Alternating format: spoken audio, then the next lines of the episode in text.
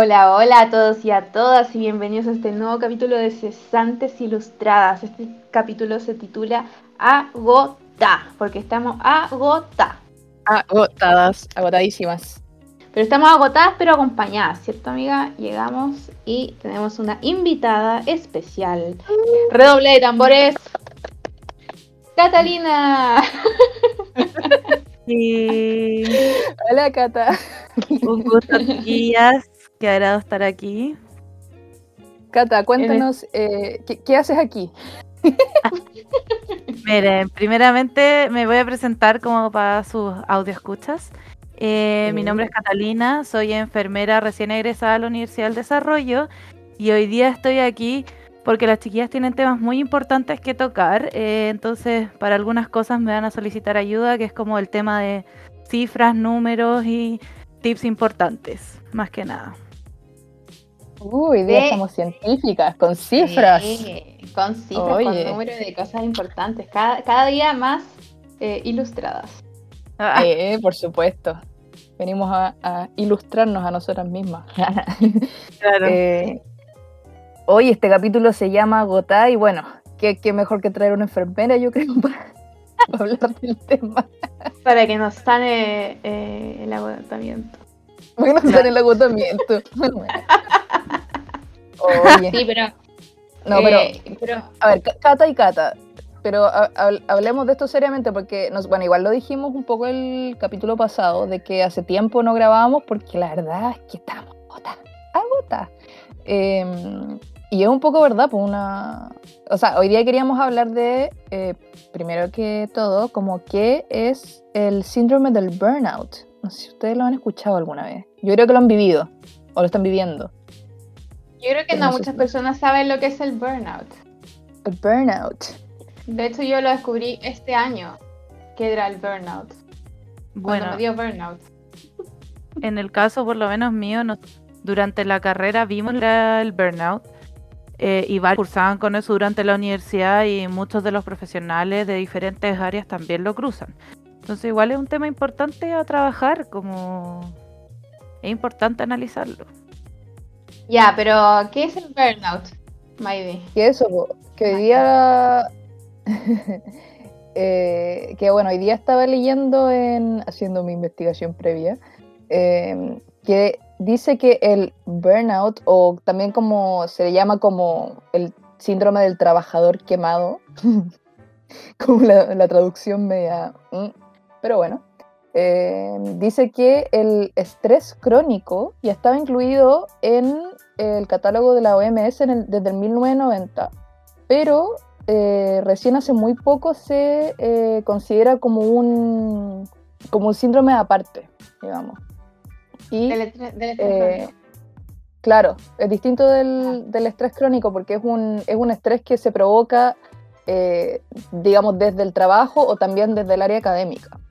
Por ejemplo, en, en la- los universitarios que están en carreras muy demandantes, universidades muy demandantes, es súper, eh, sumamente común que, bueno, se, se define principalmente por tres, eh, como tres características que es como un agotamiento, pero así eh, increíble, que no, no te podéis ni parar, Eh, por un sentimiento de, de que como que ya no, ya no te interesa ni, ni tu trabajo ni, tu, ni tus estudios, por ejemplo.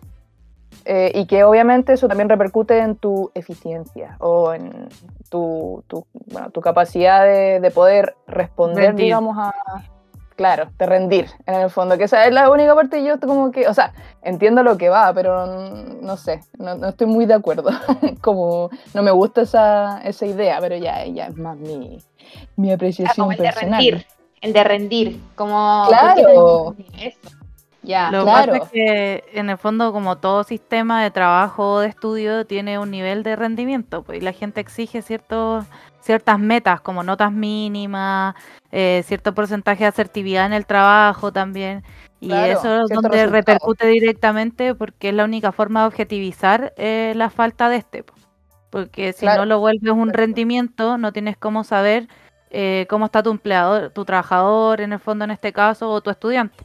Y muchos, en muchas áreas los profesores se dan cuenta por ese lado. En mi universidad, de hecho, varios profesores se dieron cuenta, Claro. compañeros que estaban en ese estado, justamente porque eran alumnos que rendían eh, con ciertas notas y últimamente estaban rindiendo con la mitad o menos y los veían como raros. Y intervinieron sí, en pues- ese sentido, pero no en todas las universidades pasa eso. Eso es como heavy, igual. Sí, po. Sí, por, ej- por ejemplo, lo que pasó también con el tema de los escolares, que al parecer el- no rendían eh, ni el 60% del rendimiento como académico que tu- tuvieron que haber como eh, pasado para el, el grado en el cual estaban, en su generalidad. Eh, igualmente, amiga, yo encontré un artículo que decía las 10 señales del burnout. A ver, Y se puede cuéntanos. decir. Este, mira, lo que ustedes decían, en el fondo de estar físi- físicamente agotado. Una segunda señal es tener cambios de humor. Falta de conexión como con el medio ambiente, así onda que te aíslas. En cuarto lugar, eh, que te encuentras eh, con actitudes apáticas, con cambios en el sueño, dígase insomnio, exceso de sueño, incapacidad de levantarse y abrumación.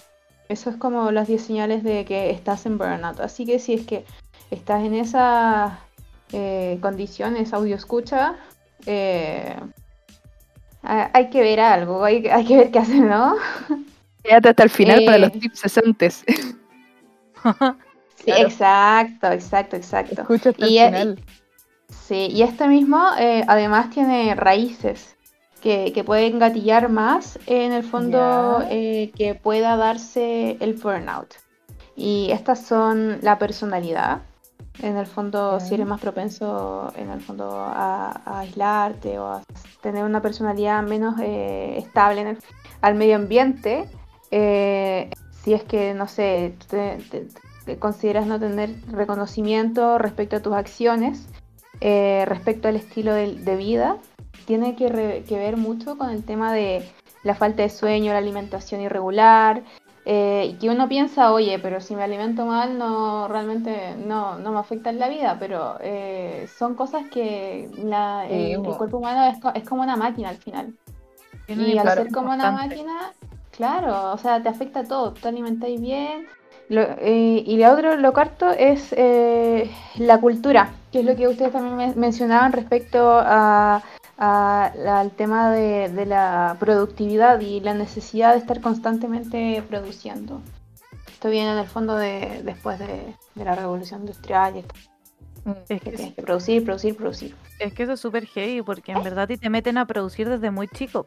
Ahí en el jardín a producir y ya entrar al jardín es una competencia. Y se supone que son Claro. niños jugando. como, ¿qué? Qué locura, Sí, ¿no? En la mayoría. Pero eso es Eh, como la oye. mayoría, igual, no todos los casos. No todos Como los la colegios. mayoría. Me, me refiero a que hay colegios que como validan un poco también como el compartir, como Ah, claro. la Ah, claro. Montessori, lo de Obvio, obvio, obvio, pero es que en el fondo igual piensa que a ti te meten a un sistema a producir. Eh, se supone que el jardín en general es súper como light en el sentido de producción, porque en verdad son niños muy chicos. eh, pero aún así te exigen entrar al jardín y haber, no sé, aprendido tres colores en inglés, tres no sé cuánto, para entrar al colegio, Nah, güey. Y un pendejo tiene tres años, onda como, sorry que lo diga, pero ese niño con ¿Cómo suerte niño? hola bien, onda como no le podía Yellow, que diga tres colores en inglés. Yellow, yellow, tía. Yellow. Sorry que lo diga, yo lo vi con mis hermanos chicos y es terrible, te juro. Tía, perdón, Blue. Perdón. Bueno, bueno, reír. A veces no queda más que reír. Exacto. Sí. Puedo llorar. Sí, Oye. cierto, sí. Habla- hablando de datos, solo para cerrar un poco con el burnout eh, laboral, digamos. O sea, no, no tanto cerrarlo, porque igual eh, yo creo que podríamos seguir hablando, pero eh, encontré unos datos que dice que el burnout es tan eh, importante que es el segundo problema de salud laboral más frecuente en Europa. Y se le atribuyen entre el 50 y el 60% de los días que se pierden en el trabajo. Y dice que se relaciona mucho con la precariedad, la excesiva carga de trabajo y también con el acoso laboral. Oh Eh, eh, Qué heavy. eh, qué heavy. No sé, eh, tú, tú como, como enfermera, ¿cómo lo has visto esto? No sé, porque nosotros igual podríamos hablar como de nuestras experiencias en la U, por ejemplo, que las tres estuvimos en carreras bastante demandantes, eh, como eso que hablaba y tú recién, de lo... De, Claro. de, por ejemplo, los profesores que, que de repente se dan cuenta de ciertas cosas y hacen algo al respecto, pero no sé, pues también hay eh, ciertos eh, espacios o universidades, bueno, y el este mismo sistema, vivimos en una sociedad eh, donde de repente es como, ah, le está yendo mal, no sé, pues no estudió. Claro. Como, No, sé. Claro. O sea, ver, hablándolo un poco desde la universidad, al menos en las carreras como enfermería, al menos pasa mucho que los- el primer año como que están tranquilos, como que recién entraste, pero siempre el tercer año, que es el año que sabemos que es colador en mi carrera, desconozco la Ya. suya si será el mismo, eh, pero al menos ese año todos lo pasan mal, porque uno tiene ramos súper complejos y súper difíciles, que son como ramos más especializados, como lo es la urgencia, como lo es psiquiatría, por ejemplo, como lo es geriatría, que son justo muchas como situaciones de alta demanda, porque un adulto mayor demanda mucha necesidad de atención, de trabajo, y no vemos pacientes que están normalmente como estables, cuando vemos pacientes que están internados, bueno, los pacientes psiquiátricos ni qué decir, o sea, se descompensan y te puede llegar un coma en cualquier momento, en la urgencia te Claro. llega gente acuchillada y cosas así, entonces muchos se quemaron en ese año, y si no se quemaron ese año y pasaron igual. como- Claro, y pasaron como así como sobreviví, les pasó ya en el año de la tesis. Como ya cuando uno está en los últimos Ah. tramos de la tesis, en quinto año, ah, me muero. que uno está en el fondo internado, que- y ahí te ¿Mm? meten a unidades de agudo, de UCI, en básico, va a depender de tu promedio, que es lo clásico en las universidades.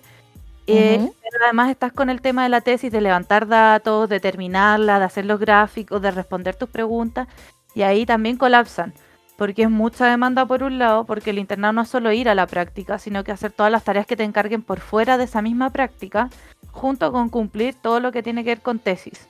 Y eso ya también los colapsa mucho y pasa mucho como que llegan al síndrome a tal punto que en verdad piensan que incluso puede ser una depresión severa, a estar tan mal en un punto que tienen estas intenciones como ya más depresivas incluso del nivel del burnout que llegan a tener.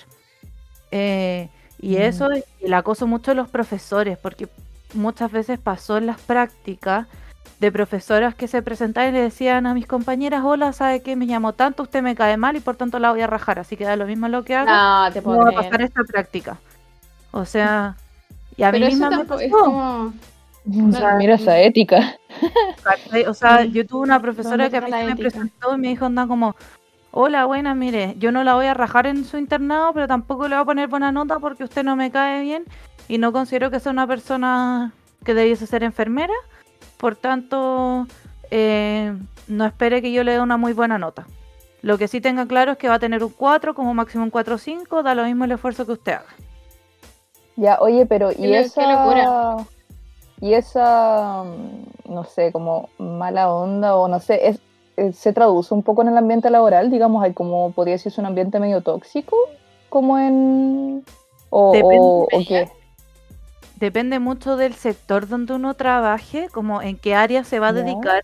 En general, el como 80% de las áreas son bastante complejas y tóxicas, pero eh, hay ciertos lugares, sobre todo con el tema de la pandemia actualmente, que se han vuelto como mucho más eh, amigables ambientalmente porque requieren de mucha ayuda. Y como ya muchos de los que están trabajando están a contrata como definitiva, estos como boletas de honorario ya no los afectan. Pero en el fondo, en algún Mm. minuto no pandémico, sí los afectaban porque podían ser posibles personas que los pasaran a reemplazar. Porque por algo estaban ahí Ah, porque alguien no estaba rindiendo bien, entonces empiezan a cerrucharle el piso automáticamente a estas personas. Ahora, depende mucho del área al que uno se vaya. Yo tengo amigas que entraron a la el año pasado cuando la pandemia en su primer momento estuvo en su primer apogeo pandémico eh, y aún así las trataron mal porque físicamente no encajaban con el prototipo de las personas que atendían ahí. No sé ¿Cómo qué, y- físicamente? ¿A qué te referís con físicamente? porque, por ejemplo, eh, tengo una conocida que entró a la... Ella físicamente una Ya. persona más rellenita, en el fondo un poco más baja. Y en la si uno se fija en general casi todas las personas, bueno, morenita de piel, el pelo oscuro también y de ojos café. está, ahí, está ahí eh, acusando un caso de discriminación en el fondo arbitrario de parte de... Literal. Eh, y la empezaron a tratar mal por el tema de que ella físicamente no era del prototipo al el normalmente son altas, son flacas, ¿cachai? O si no son altas, son rubias, de ojos claros. Pero quizás fue un caso como particular, ¿o no? Como que, o sea... No, pasa mucho. Y de hecho, peor aún, tuve otra compañera que entró también al y las mismas compañeras de universidad con las que había estudiado la, la empezaron a, a atacar. Mm. fue tanto. Bueno, pero esto tiene que ver igual eh. un poco con, el tema de como la competencia y como eh, en el fondo como la necesidad de, de, estar como más arriba que el otro o que la otra y, que en el fondo que va con los valores como predominantes de la sociedad. O sea, yo no lo digo, pero en, en Chile no tenemos... Neoliberalismo, bebé. No, no, tenemos una cultura de, de colaboración. No, para nada, o sea, es súper complejo porque de hecho... a lo que voy es que, no, es que no creo que sea solamente de la... de, de enfermería. No, yo te estoy hablando de mi universidad, o sea, de mi caso, de mis casos como ah, conocidos, pues, porque es mi carrera, ¿cachai? Ahora, pues, como lo que también tiene que haber casos probablemente muy muy altamente, sobre todo en la carrera de leyes, que también es un área súper compleja, mm. porque además es un área como muy dominada hasta el día de hoy por hombres, a pesar de que hay mujeres en esa área. Como... En mi, en, mi escuela igual como que hay hartas mujeres como eh, llevando la batuta, debo decir. Ya. Eh, Girls Power. Girl Power. Sí. Claro, porque, porque, años atrás mucho mérito, mucho mérito años atrás era complicado. Mi mamá también estudió leyes. Sí, yo, yo he conversado con tu mamá. Y en su examen. sí, hemos conversado al respecto. El profesor le preguntó cuántas caras tiene una moneda de 50 pesos. ¿Qué tiene que ver eso con leyes? Y sí, pero los tiempos han cambiado, amiga. Los tiempos han cambiado. Estamos, mm. avanzando. Estamos mm. avanzando. Así como. Casa amarilla. No soy amarilla. Claro. O sea, yo, no digo, que Mi mamá tiene casi 60 años y esto pasó cuando ella se estaba titulando en la universidad. Pero igual, o sea, como no quita el hecho que es súper feo el comentario. Como, ¿qué, ¿qué tenía que ver eso realmente con titularse ley? Nada, pues, bueno, nada, nada, nada, absolutamente nada. No, y, y yo, bueno, sé por comentarios de, de otras amigas que, no sé, pues se, se siguen haciendo ese tipo de de distinciones o de, escucha, valga la redundancia, comentarios, onda de eh, que tiene, no sé, la falda muy corta o muy larga, o que si se le ve el escote o no se le ve, puras cuestiones que al final no van ni al, ni al caso. Mm. Claro, como, ¿qué, ¿qué, tiene que ver como... Una cosa eh, con No sé, o sea, soy mujer, o sea, si se me ve un poco de escote es porque tengo pechuga, o sea, como ¿Qué? ¿Qué? ¿Qué? No tienen. Al final es, ponerte un. ponerte una serie de trabas extra. Claro. Como solo por, por hacerlo. Y que al no, final no eh, hacer, no te pero, utilizar la pechuga para darle felicidad al profesor. Amiga. Estúpidos, como, que lo diga. Oye. Sí, no, sí. Oye, pero, pero esta, estas mismas trabas que ustedes están comentando también se dan en ámbitos de burnout, por favor en ámbitos de género y burnout.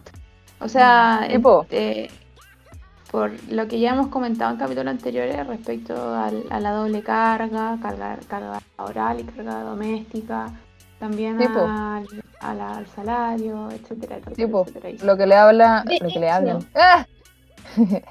De hecho, amiga, de hecho, no sé si ya lo mm. dije en algún, en algún capítulo pasado, pero las publicaciones eh, que han salido últimamente de académicas han sido en su mayoría publicaciones de hombres y las publicaciones de mujeres han bajado en su, en su número y por estas mismas cosas. Sí, en el fondo ya lo, ya lo hemos comentado, que tenemos 10 años de retroceso con, todo esto.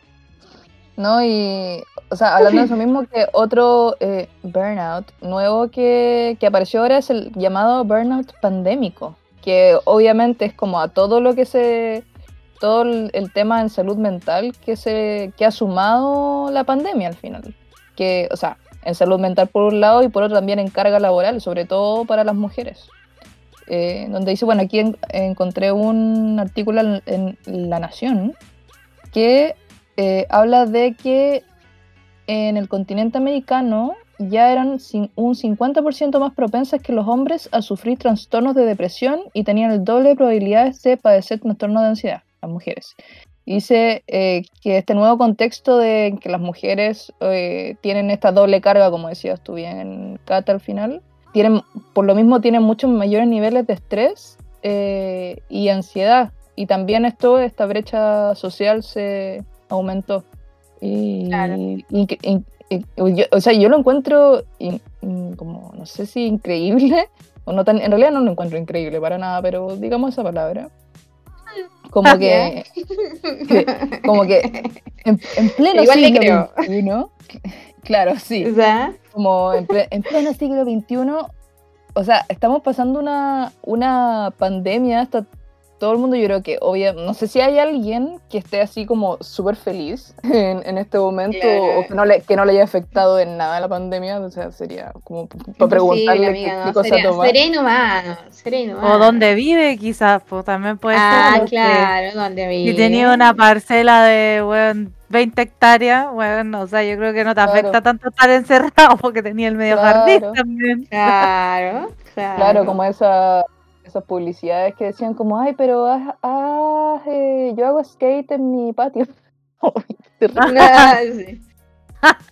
Cuando hiciera skate por mi, patio, me, por mi patio me caería por el balcón para abajo, o sea, como que lo diga, pero qué poco realista. Claro.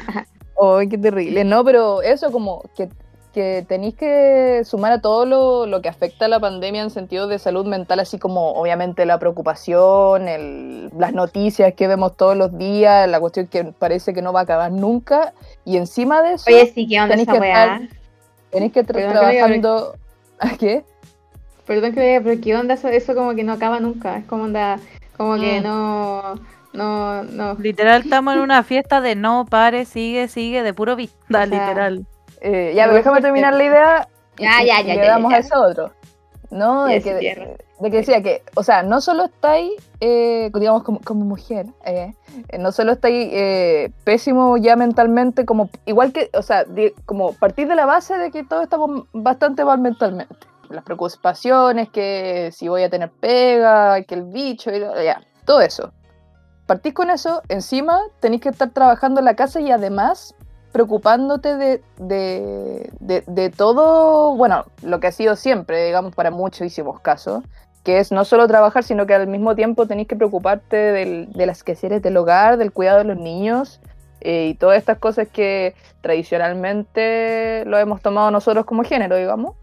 Eh, como, no sé, eh, de verdad lo encuentro, lo digo, no, no, no, es increíble porque seguimos viviendo en una sociedad eh, patriarcal, pero igual es como inaudito, como, oye, realmente estamos todos mal, ¿cómo no, no eres capaz de lavar los platos? O sea, es como, uy.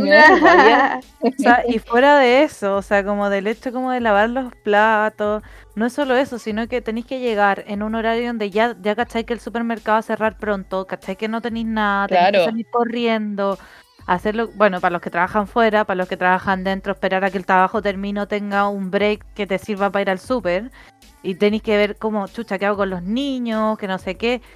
Mm, Además de sumar que los niños también están en clases online y muchas personas no, no tenían la cantidad de computadores o teléfonos para poder Claro. conectarse a la entonces ¿qué así? O sea, le cedo el computador a mi hijo, sigo trabajando yo, chucha, ¿qué- ¿a qué le doy prioridad al final también, po? Claro, ¿Cachai? estar preocupado de que el, de que el cabro como hoy, no sé, se cayó el internet o no, no cacha bien qué tiene que hacer, ay, quiere hacer una pregunta, no sé, como lo que decía ese Claro. audio de una profe que se, que se filtró hace un par de meses atrás, que no sé si se acuerdan, que e- e- esa cabra estaba, pero burnout, total. Cuando esa ¿Cuál? que- una cabra, mm, una cabra, no sé si sería cabra o no sería cabra, sonaba como cabra. ¿Una alumna o la profe? La profe. no, la ¿no? profe. Era una profe. profe que le mandaba como un audio a una amiga, o no sé, me imagino que era así una muy mala amiga. eh, eh, que se filtró y ella decía que estaba, que estaba cansadísimo porque estaba haciendo las clases híbridas. Entonces tenía que estar haciendo las clases, eh, pendiente de los, de los niños que tenían la sala y además pendiente de. Claro, de los que Sí. estaban en el computador y que todos le gritaban, Oye, eh, Un, profe, un no abracito, entiendo, profe, un abracito perdí", para los profes. Un abracito Sí. para los profes. Sí, los valor. profes, que son la, ba- la base de nuestra sociedad, los profesores, la profesora. No, y valor, o sea, junto con, Valor, sí. con todo lo que se ha tenido que enfrentar en la pandemia, dentro de los más castigados también han sido, han sido ellos, fuera del personal del salud, van- han sido súper castigados, o sea, les Sí. pagan menos, trabajan más, tienen más complicaciones para el trabajo, o sea, ya es difícil enseñarle a un niño sentado en una sala. ¿Qué mierda hacís con un niño en un computador si hasta los adultos que están en la universidad estudiando se duermen en las clases? Po, duro. Confirmo. O sea, yo, yo pienso eso mismo, como esto de las clases online, creo que ya lo hemos hablado, pero revitámoslo como Sí. siempre. Eh. Al final es súper súper duro para los, es súper duro para los niños más chicos, sobre todo yo creo, porque, o sea, por un lado, está claro que volver a clases presenciales es un desastre, digamos, porque obviamente son niños chicos, ¿cachai? No, no, no vaya a estar así como, o sea, yo, yo lo veo con, Sí, claro.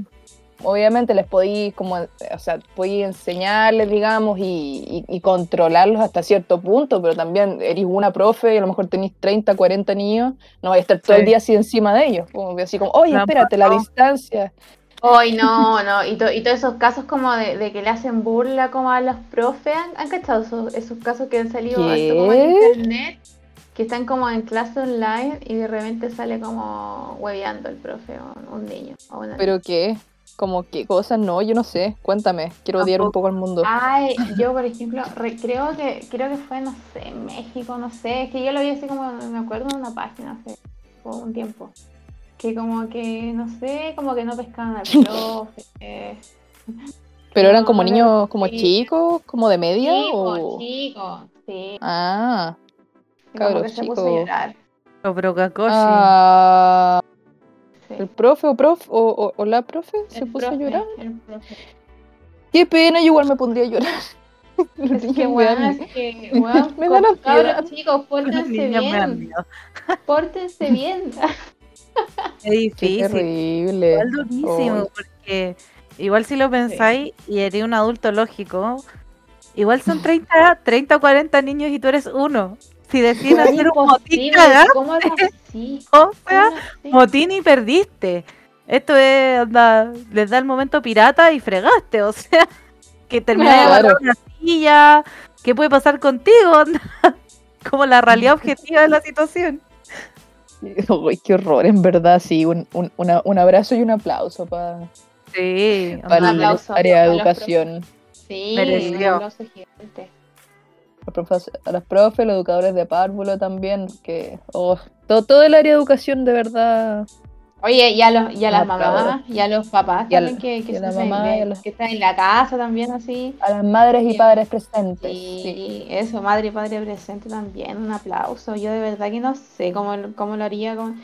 Yo, yo conozco amigas que, pucha, que tienen hijos y, Uf. y es, es fuerte, weón, es fuerte, porque en el fondo, imagínate, tenés que estar ahí, que, que se te distrae, que se para, que se va, que vuelve, o complejo. O que, o que Sí. simplemente no pesca, no pesca. Bueno, es que igual Simplemente no. hay que destacar un poco que el sistema educativo actual lleva más de 200 años rigiendo, habría que actualizarlo un poco en su forma de ser. Ay, sí, por favor. Lo único que ha cambiado es que ahora no es una pizarra tiza, es un La pizarra plumón. sobre electrónico que está escrito. O sea, ya ni siquiera tenéis que escribir en la pizarra, weón, ya viene La escrita. Así como un proyector, eso, un visor. Un visor. Bien, gracias. Ya, pero o sea, ya, pero no nos pillamos tanto. O sea, yo creo que como que estamos sobreviviendo, bueno. Yo, yo también. No, bueno, ahora en que- no podemos decir digo. que lo arreglen, pero es un comentario como que- para futuro. Vacúnense. Oye, sí, Oye. vacúnense. Mital- Mitaldo, vacúnense. No, pero ¿sabéis que eso dicen los, los expertos? Dicen que la, que la próxima pandemia va a ser de, de salud mental. Y yo estoy totalmente de acuerdo. Sí. Personalmente Oye, mi salud mental no da más. Yo creo que- que, o sea, ya venía de antes, ¿eh? ahora ya solo va a Sí. de evi- evidenciarse. Esa Sí, es la pues realidad. muchas crisis que con la pandemia se evidenciaron, como, como dice una propaganda por ahí en la tele. Igual que la violencia, que antes como no la veían tanto, no se, no se visibilizaba tanto y ahora la violencia intrafamiliar ha subido mucho también porque la gente no soporta vivir en el mismo metro cuadrado con la sí. persona y los violentos se han vuelto más violentos todavía, ¿cachai? Sí, pues bueno, igual lo hemos hablado, el alcoholismo también se, se ha dado mucho, y claro, la, la falta de trabajo y un, un sinfín de, de temas sociales que se han, claro, como se han evidenciado más nomás. Claro. Ya existían y venían de hace tiempo, ahora solo se ven más obvios. Yo cuando, cuando, te- cuando, cuando tengo como pena o tengo algún problema, yo salgo a caminar, pues bueno. Yo onda, salgo, camino, y me doy vuelta y vuelta. Cuando estaba en Viña, porque estoy en Santiago también, iba a la playa, y llegaba poco menos que a Valpo, volvía y, y seguía mi vida. Pero, pero ahora es complejo, pues. como que con este nivel de contagio es, es complejo salir Durísimo. como a... Sí. Ya, llegó el momento de las cifras y todo eso. Ya. No, no, no, no, no, amiga, ¿No? amiga, ¿No ha pero, pero espérate, es que yo no sé si es que ¿Qué? esto lo vamos a hacer al final o no, porque yo acá tengo escrito que tengo que hablar yo de mis libros. Ah, tienes que hablar de tu Por libro. la salud de tu mental. libro. Sí, por- es que como estamos, como estamos hablando de la salud mental, como la próxima pandemia, y yo no digo que esto sea una automedicación ni, ni, un- ni, ni- ni nada, como, un- ni- como en términos de salud psicológica. Si se 60 siente mal. ilustradas no se hace cargo de lo que diga la cata. Si mete la No, pata y la caga bien a fondo, no es responsable, no es responsabilidad del programa. Ya, pero ¿por qué me hacen eso, po, No, pero lo- que la puedan demandar después. no, yo lo que quiero decir es que yo sé que las personas Los la reclamos son directos no. a la cata. que ya, ya, pero déjenme hablar. Yo creo, Ya. yo creo que uh, la, la- las personas en su generalidad, no sé si cuántas personas tienen acceso como a, a psicólogo, entonces como que por eso no quiero decir así como onda que esto es reemplazable por un psicólogo, pero sé que las personas de repente no, no, no hay plata para ir al psicólogo. Entonces traje 10 libros, que los traje de una página que se llama Un Minuto de Psicología, que pueden seguir en Instagram, y creo que ya la hemos mencionado hartas veces antes. No importa, la mencionamos de nuevo. Claro, Exacto, pero porque es muy buena, ¿ya? es muy buena. Entonces ella decía que ya, el primer libro se llama Despegarse sin anestesia, de Walter Rizzo, que habla del apego emocional que puede darse en estas circunstancias. El segundo libro es Ser feliz en Alaska, de Rafael Santandreu, que habla de las fortalezas emocionales y el cambio de diálogo interno. Yo lo leí y es muy bueno. Eh, Yo ahora Badass, eh, de Jen Sí. Sincero, que habla del autoestima, la resiliencia eh, y de creérsela. En cuarto lugar está Self-Care, Prescription, eh, y habla de lo físico, la espiritualidad, la introspección. En quinto lugar está Gaby Vargas con Primero tú. Primero tú se pone en orden antes que todo lo demás. En sexto lugar está Autoestima, que es parecido a Badass, pero es una versión formal. Séptimo lugar, ¿De quién es la culpa? De Scott Wessler, Errores y Respeto. En octavo lugar, How to Not eh, Always Be Working. Es como, en el fondo, cómo no estar todo el rato trabajando. Eso es para la gente que sabe inglés, porque la verdad está en inglés. Y dice que, que en el fondo que, que el trabajo se disfruta para encontrar el valor a lo que uno hace y es de Marlene Grace. En noveno lugar están Los lentes de la felicidad de Rafael Santandreu, que este es muy bueno. Yo lo audio escuché en YouTube y es muy bueno. Y está en décimo lugar lo que habíamos hablado anteriormente, Burnout. Burnout de Emily Nogai. Y habla del agotamiento emocional. Estos son como en el fondo libros que que ayuda mucho eh, a tener como eh, una, un poco más de conciencia de qué es lo que te está pasando como psicológicamente, ¿no? Ese es mi 10 libros. Una, acaba insertado un aplauso, o si no, este. A Ok. ver si se escucha. Cuec. Voy a, poner un cuec. No me pongáis un cuec, po weón. Esta buena pone cuec. Ya, cri, ahora cri. vamos, Cuando se le para la cuec. Oye, pero yo soy, soy la editora oficial, así. Sí, bueno, porque yo no tengo que aguántatelo. Soy la única Ya, ya, ya. Sí, como que an- anteriormente no, no, nos disponíamos como uno y uno, pero ahora no tengo tiempo. Uno y uno hiciste Pero uno bueno. nomás. Ay, bueno, no. Expuesta. Una amiga, mentira. Sí, yo también trabajé editando. Igual trabajé. Oh. No voy a decir nada porque yo no soy del programa. Ah, ya, pero dilo, dilo si no lo borramos. Que, que, a ver, lánzala, po, ¿ah? Ah, ah tú si no. Ah, No puedo opinar nada porque yo no estuve haciendo este programa antes, pues soy invitada. oh, acabo de cachar lo que Invitada especial. pensé que iba a decir algo. Oye, sí, invitada espa- especial, Espacial. espacial y especial Venga. Del área de la salud, enfermera, nuestra querida amiga. Catalina. Háblanos, ¿qué es lo que tienes que aportar con tus datos duros, amiga? Ya, a ver cómo vamos a partir un poco como volviendo en el tiempo a nuestro primer año pandémico, donde voy a hacer una acotación muy breve, donde nosotros nos fuimos a cuarentena total por primera vez. Y voy a decir cuántos casos positivos Ujú. diarios estaban dando en ese tiempo cuando nos fuimos a cuarentena total. Diarios teníamos 2.660 casos. Y entramos 1.600. toda la región metropolitana más otras aledañas a cuarentena total junto con lo que fue el toque de queda, medidas iniciales para tratar de frenar esta pandemia. En ese tiempo teníamos un total de 34.381 casos activos. ¿Qué quiere decir eso? Personas que estaban positivas para COVID, sintomáticas o asintomáticas o desconociendo sus síntomas como tal, pero que estaban positivos frente a un PCR examen de COVID. Actualmente nosotros tenemos 5.369 casos positivos diarios aproximadamente y tenemos un total de activos que va más arriba de los 40.000. De hecho son 44.000, casi llegando a los 45.000 diarios, así como Mm. total de activos Diarios. en el día, activados en el día. De los que Ya. dan positivos 5.369. ¿Ya? Esto es Ya. súper importante porque la verdad yo no entiendo qué hacemos saliendo de cuarentenas y cambiando de fase, teniendo esta cantidad de casos activos diarios como positivos que están saliendo porque son números súper altos. A ver, ¿Ya? pero ¿cuál es la diferencia? A ver, al principio eran como 2000, 2000 y tantos y 2600. estaban en cuarentena. El doble. 2600 y ya estamos vamos en el doble. Literal el doble. Ahora estamos en 6.000. Doble. Y eso es el del día de hoy día. Yo lo saqué de la base de datos de hoy día del MinSal. Y la semana pasada íbamos en 8500. De hecho, ni siquiera sé si sí. esos casos positivos sean tan reales, la verdad de las cosas. Yo estoy trabajando había- en notificación y trazabilidad en un CEFAM en Peñalolén. Y antes de eso estaba haciendo lo mismo, pero en un CEFAM en Puente Alto. Ajá. En Puente Alto teníamos un 40% de positividad dentro de los casos que se iban a tomar el PCR. Esto quiere decir, de cada 100 personas que se iban a tomar a nuestro CESFAM el PCR, 40 personas salían positivas.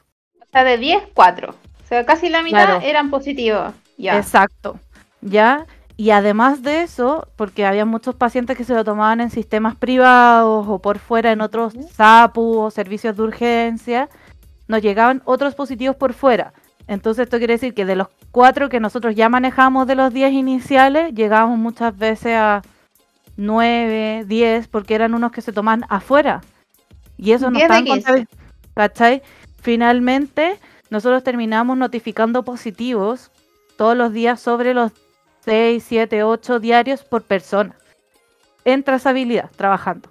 A veces, habían días que éramos, nos relajábamos un poco porque habían tres por cabeza. Y ahora, en Mira. este spam donde estoy trabajando ahora, los equipos se, dividen de forma diferente y trabajan distinto.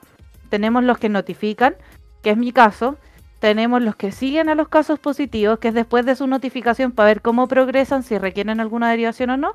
Y en mi caso, que yo notifico positivos, eh, lo que estamos haciendo es que cada persona en el team de notificación notifica cerca de unos 10 pacientes. Y esto es la comuna de Peñalolén, o sea, no es muy lejos de la realidad como que viven muchas personas, porque de las personas incluso que trabajan en política, porque no está lejos la Mm. comuna de su zona de vivienda, finalmente. Amiga, pero, pero, pero yo, yo había cachado que Peñalolén es una de como de las comunas que tienen más casos. ¿no? Dentro de Santiago. Puente Alto y Peñalolén han sido, en esta fecha, uno de los que tienen más casos. Pero yo no sé si eso es tan cierto porque tendría que conocer el sistema de trazabilidad que tienen el resto de las comunas. Y algo que es súper cierto en la realidad es que mientras más vulnerable es una comuna, probablemente sus spam cuente con más recursos, porque eso quiere decir que más personas de, ese, de esa comuna se atienden en spam. A diferencia, por ejemplo, de Las Condes, Claro. que tiene mucha población con mucha plata o con plata que es de clase media o más, muchas veces, y por tanto se atiende más en lo que es clínica y sistema eh, Claro, como sí. privado. Sí, porque los presupuestos se asignan por persona, yo entiendo, por Claro. inscrito, ¿no? Sí, un- uno tiene Mm. un, un CESFAM que tiene en el fondo una geolocalización de, en el fondo de redistribución de pacientes. Y tú en teoría en esa zona, no sé, imaginemos, tenéis 100 pacientes en esa zona, pero de esos 100 solo se te inscriben 50, eso quiere decir que a ti te van a dar la plata para 50 personas, no pacientes. Ya. Ya. ¿Cachai? Y eso es lo que pasa al final con los CEFAM.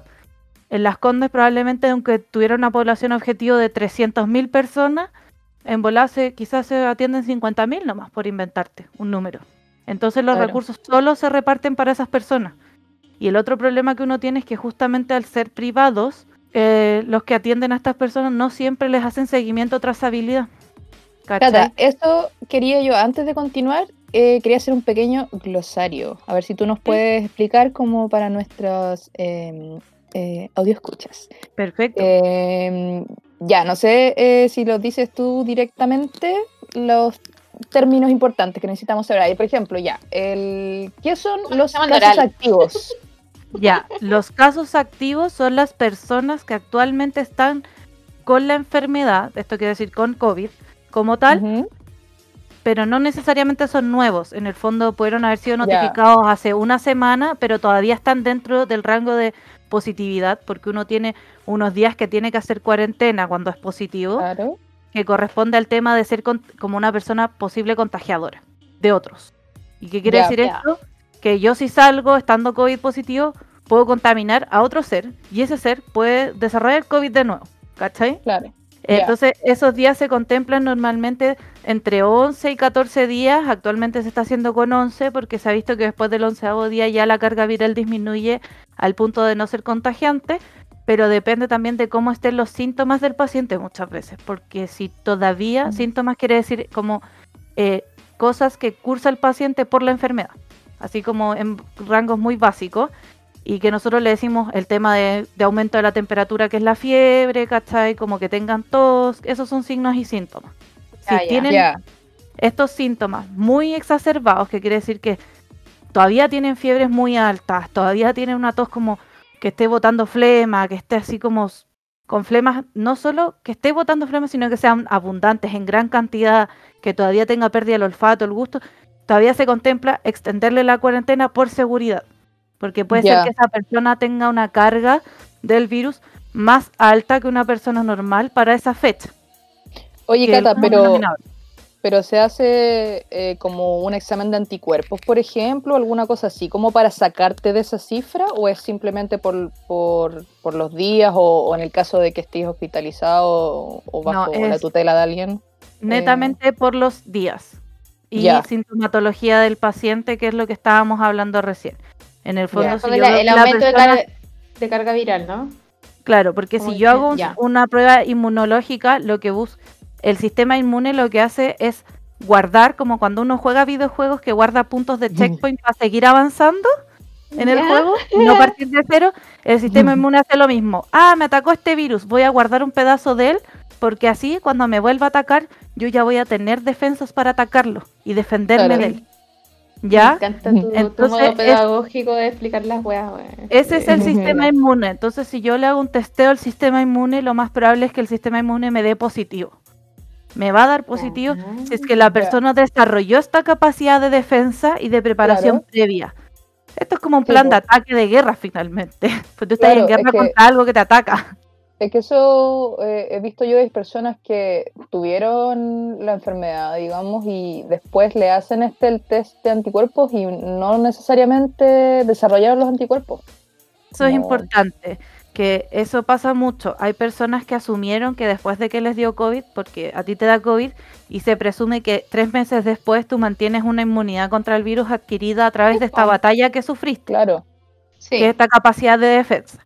Pero no necesariamente se desarrolla. Hay personas que no la desarrollan, hay personas que desarrollan solo un mes, hay personas que desarrollan tres meses de defensa y hay personas que quizás quedaron grabadas por más tiempo. ¿Ya? O sea, yo podría contagiarme y no, no desarrollarla en el fondo. Claro, es algo que puede ocurrir. La probabilidad de que eso pase igual es baja. Generalmente el cuerpo sí genera una medida de defensa, pero depende de cómo estés tú en tema de alimentación, cómo esté tu sistema inmune. El ánimo influye mucho en ese tipo de cosas, junto con la alimentación y la Mm. vida que uno lleva. O sea, si uno hace deporte, no hace deporte, cuánto deporte, qué tipo de deporte.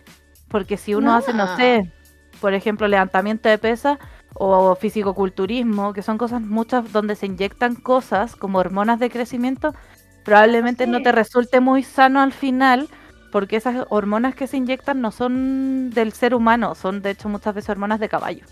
Oye, pero, pero recordemos, recordemos que a pesar de el hecho de ser una persona deportista, no te lleva eh, necesariamente a tener eh, más inmunidad con el COVID. Sino O sea, pues que son- caso, este, este el este deporte- atleta es Son factores protectores.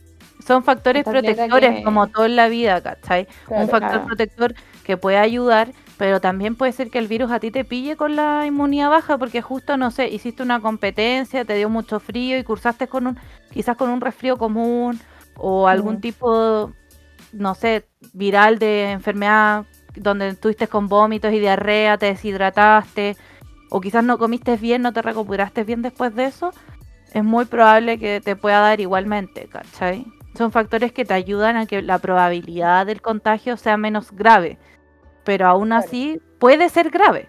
¿cachai? Es algo que pero- podría ayudarte, pero no necesariamente lo va a hacer porque depende también de cómo esté parado tu cuerpo inmunológicamente. Ya, pero, pero, pero uniendo, uniendo hilos, hablando de, de- del burnout, en el fondo que, que también te puede como ayudar el hecho de hacer ejercicio y de alimentarte positivamente, en el fondo lo que estamos diciendo es que para estar inmunológicamente bien tenemos que hacer ejercicio, tenemos que en el fondo alimentarnos bien o intentar alimentarnos bien del Claro. Dormir bien. pues, Dormir, dormir bien es súper importante también, sí. y, y yo decir otra cosa más. En general, bajar el estrés también, pues el estrés influye Ay, en el eso, sistema inmune. Sí, lo que Sí. siempre digo yo, meditar, weón. Mm. Yo, yo sé que esta Sí. weá me van a decir, ay, meditar, ay, pero No, meditar". pero es que hay gente que, medi- hay gente que Ay. medita y hay gente a la que no Yo le sirve meditar, pero sí le sirve, no sé, mirar el cerro, ¿cachai? Como que Eso. les baja los niveles de estrés. Entonces buscar actividades fuera de- del ejercicio y de ese tipo de cosas que te ayuden a disminuir tu estrés, cosas que te gusten al final. Siempre lo que es reírse es súper bueno. De hecho, reírse Ay, ayuda ay, mucho al sistema inmune. Hay unas personas que O se dedican a la sonrisoterapia. eh, ¿Existe muy buen equipo. Sí. En el hospital Sotero del Río hay un grupo que se llama Sonrisólogos.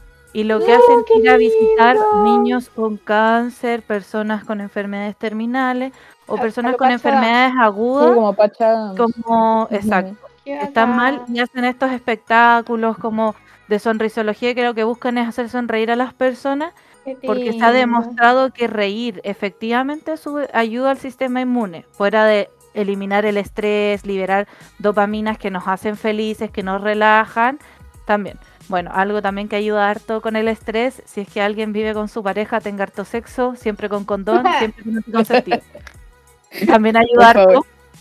Si no tiene pareja, puede estimularse, también es bueno. Ya, el. para menores y mayores, amiga. Ah, ya. Ay. Pero si tú, ah, ay, bueno, hay gente de 10 años que ve porno, por favor, anda. No, no, no. No Sí. fomentamos eso en este podcast. Ah, ya. ok. Ah, ¿por qué no? Ah, Una señora. No, amiga, sexualidad es normal. Pero ¿cómo van a ver porno niños de 10 años, Obvio Magdalena? que sí. Obvio que hay. Pero ¿cómo van a Miles, ver porno? ¿Cómo van a miles, ver, pero ¿cómo van a ver porno ¿por- niños de cómo 10 no- años? ¿Cómo no, No, van a verlo? Por algo hay, casos donde sale el buenanati, el no sé qué, la cuestión. Buena. de, De ese 10 de la años, cabra weona, 10. Ah, La caída de estaba con dos hueones y la cabra chica tenía como 12 años y los dos hueones tenían 13. ¿Tú crees No, que cuándo estaba- partieron viendo estaba- porno esos No, niños? eh, esta parte se borra. Sí, se borra. amiga, o el nivel Weón, en mi No, el- curso, en el colegio, había niñas que habían admitido que partieron viendo porno a los 9. Yo no lo podía Weón. creer cuando era chica, pero ahora no me Uy, Pero weona, y estáis jugando con tierra a los 10 años, bueno, no estáis viendo porno. Tú, po, bueno, por favor, no te tenían tele en la casa, pero ya, buena. Vol- ya, pero vol- volviendo Oye, al- querido, weona, hiriéntele, weona. Sí, yo todavía no tengo tele. Ah, ya, sigamos. Ya, Ya, Todavía no volviendo al tengo Rosario. volviendo al tema, escenario. Ya, yo quería saber. Se borra, buena. Ya, qué cosa. Uh, Uy, Ya, ya. vamos- ya, bueno, ya, la que queráis. Ya, ok. uh, Uh. se acabó. Último capítulo del podcast.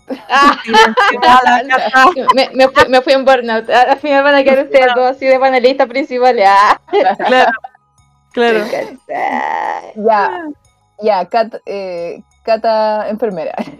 Yo te, quería saber, ¿cómo, cómo la Sí, Pues Cata con, con K, ¿era? Ah, ya. No, no, mi cata es La con- rusa. ¿Es con C? ¿Las dos son con C? Ya. Pero Sí, me pero a mi amiga le, a, mi- a mi amiga le dicen rusa. O me podéis decir Isa, que es mi segundo nombre, todo está bien, no hay problema. Ya, perfecto. Eh, ya, mira, sobre, eh, eh, ¿cómo se llama? Los, ah, los casos, eh, ¿cómo le dicen? Como los casos que, los PCR positivos del día. Ah, que son los, Em, los detectados en el fondo. Detectados, ya. Esos. Yo no logro entender por qué hay tanta diferencia entre días. ¿Por qué un día son, no sé, 5.000 y el siguiente son 7.000 y después son 4.000? Y Eso no lo entiendo bien. Es, es como por el sistema de conteo. No sé si, si podía explicarme un poquito eso. Mira, yo yo que veo todo el tiempo el tema de los PCR, ¿qué es lo que pasa? Hay PCR que yo en un día puedo tomar, eh, no sé, en el Cefam se pueden tomar 50 PCR, pero de esos 50 PCR quizás solo 10 están listos ese día y como los otros Mm, pasan un par de días se atrasan, por ejemplo, y salen al tercer día junto con todos los de ese día también. Entonces, eso es lo que pasa muchas veces, que por eso se van corriendo mucho las cifras de repente, y a veces puede ser también porque o se quedan, por ejemplo, para el PCR nosotros tenemos que tener un tipo de, de como tinción que le decimos, que demuestra que el virus está, y que en el fondo es lo que nos dice que está positiva la persona. ¿Ya? Esto es como la impresora que tiene tinta, si tiene tinta podemos trabajar, si no, fregamos. ¿Ya? Y esto es lo que hacemos como buscar esa impresión del, del contagio en el, en el examen, que es este como hisopado, que es como en el fondo como un cotonito de oído, pero más largo que se mete por la nariz, súper rico. sí. Hmm. Eh, y en eso se busca esta tinción, como esta tinturada que se le dice o, o- o diferenciación, Mm, que es el que muestra si está positivo o no. A veces cuando Mm. no quedan, se demoran en conseguir esta, este, Ya. Como, este como marcador, por decirlo de alguna forma. calmado.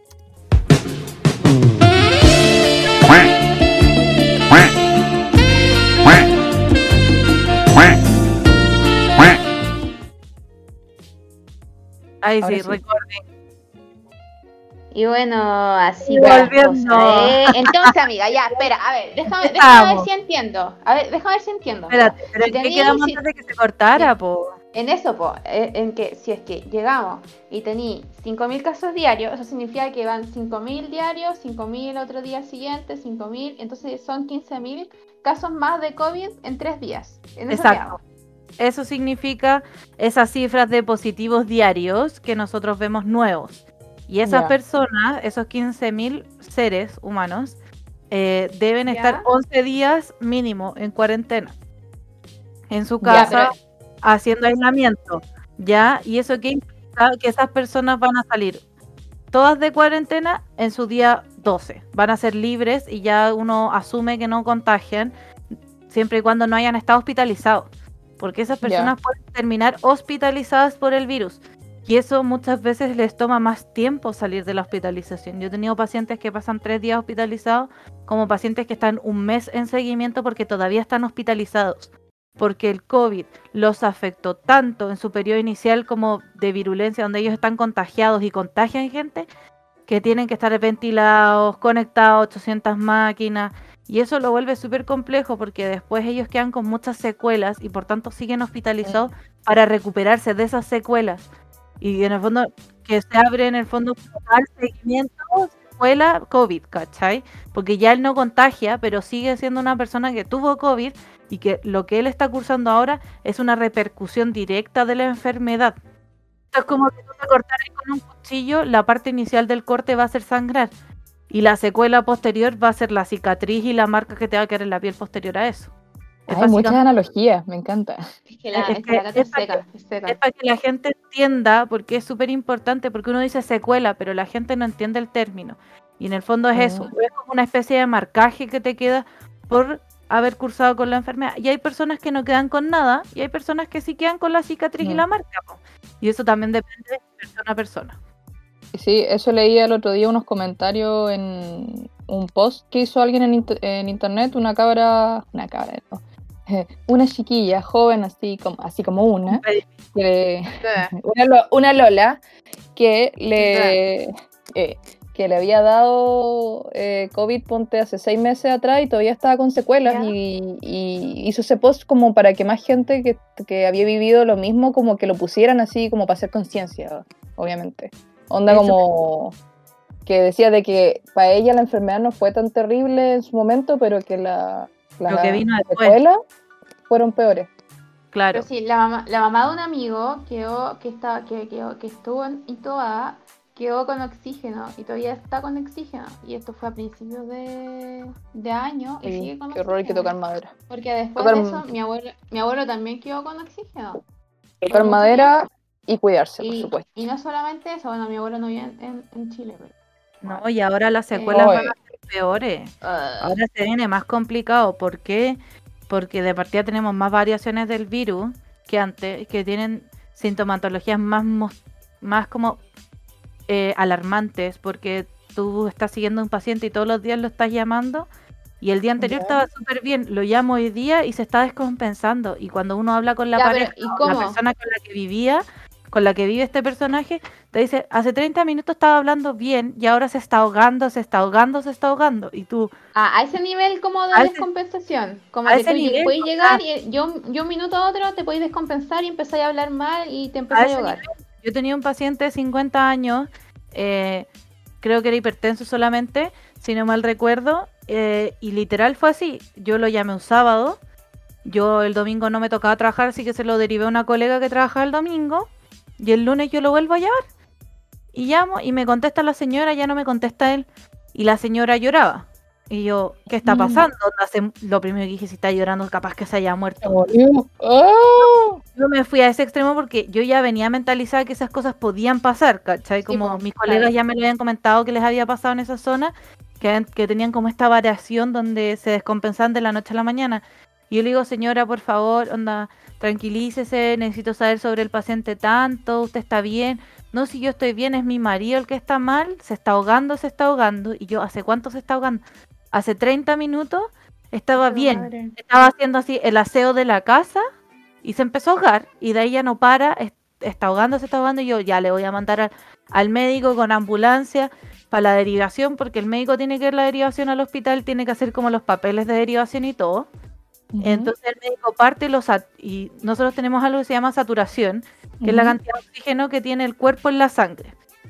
Y que lo medimos con un aparatito miniatura que se pone en el dedo.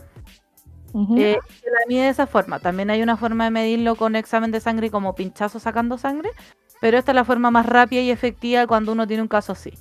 Y el, lo normal es que uno sature siempre sobre 92, idealmente sobre 94. ¿Ya? Igual, mientras no sea abajo 92, uno está tranquilo. Igual es como peor. Estaba saturando 98, lo que para nosotros ya es urgencia. Pero como, saturar 98 y saturar más. Estaba saturando 88. Ah, ya, 88. ¿Cachai? Y ya uh. para nosotros fue urgencia, porque uno o dos puntos de eso ya afectan harto el sistema y el cuerpo empieza a fatigarse porque respira con la guata, con las costillas, en el fondo con mm. todo el sistema. Tú ves como todo el cuerpo trata de compensar para lograr el 92 mínimo para sobrevivir. Oye, pero ¿y eso te puede provocar como problemas, no sé, po, eh, como cere- al cerebro o algún otro tejido, cosas así?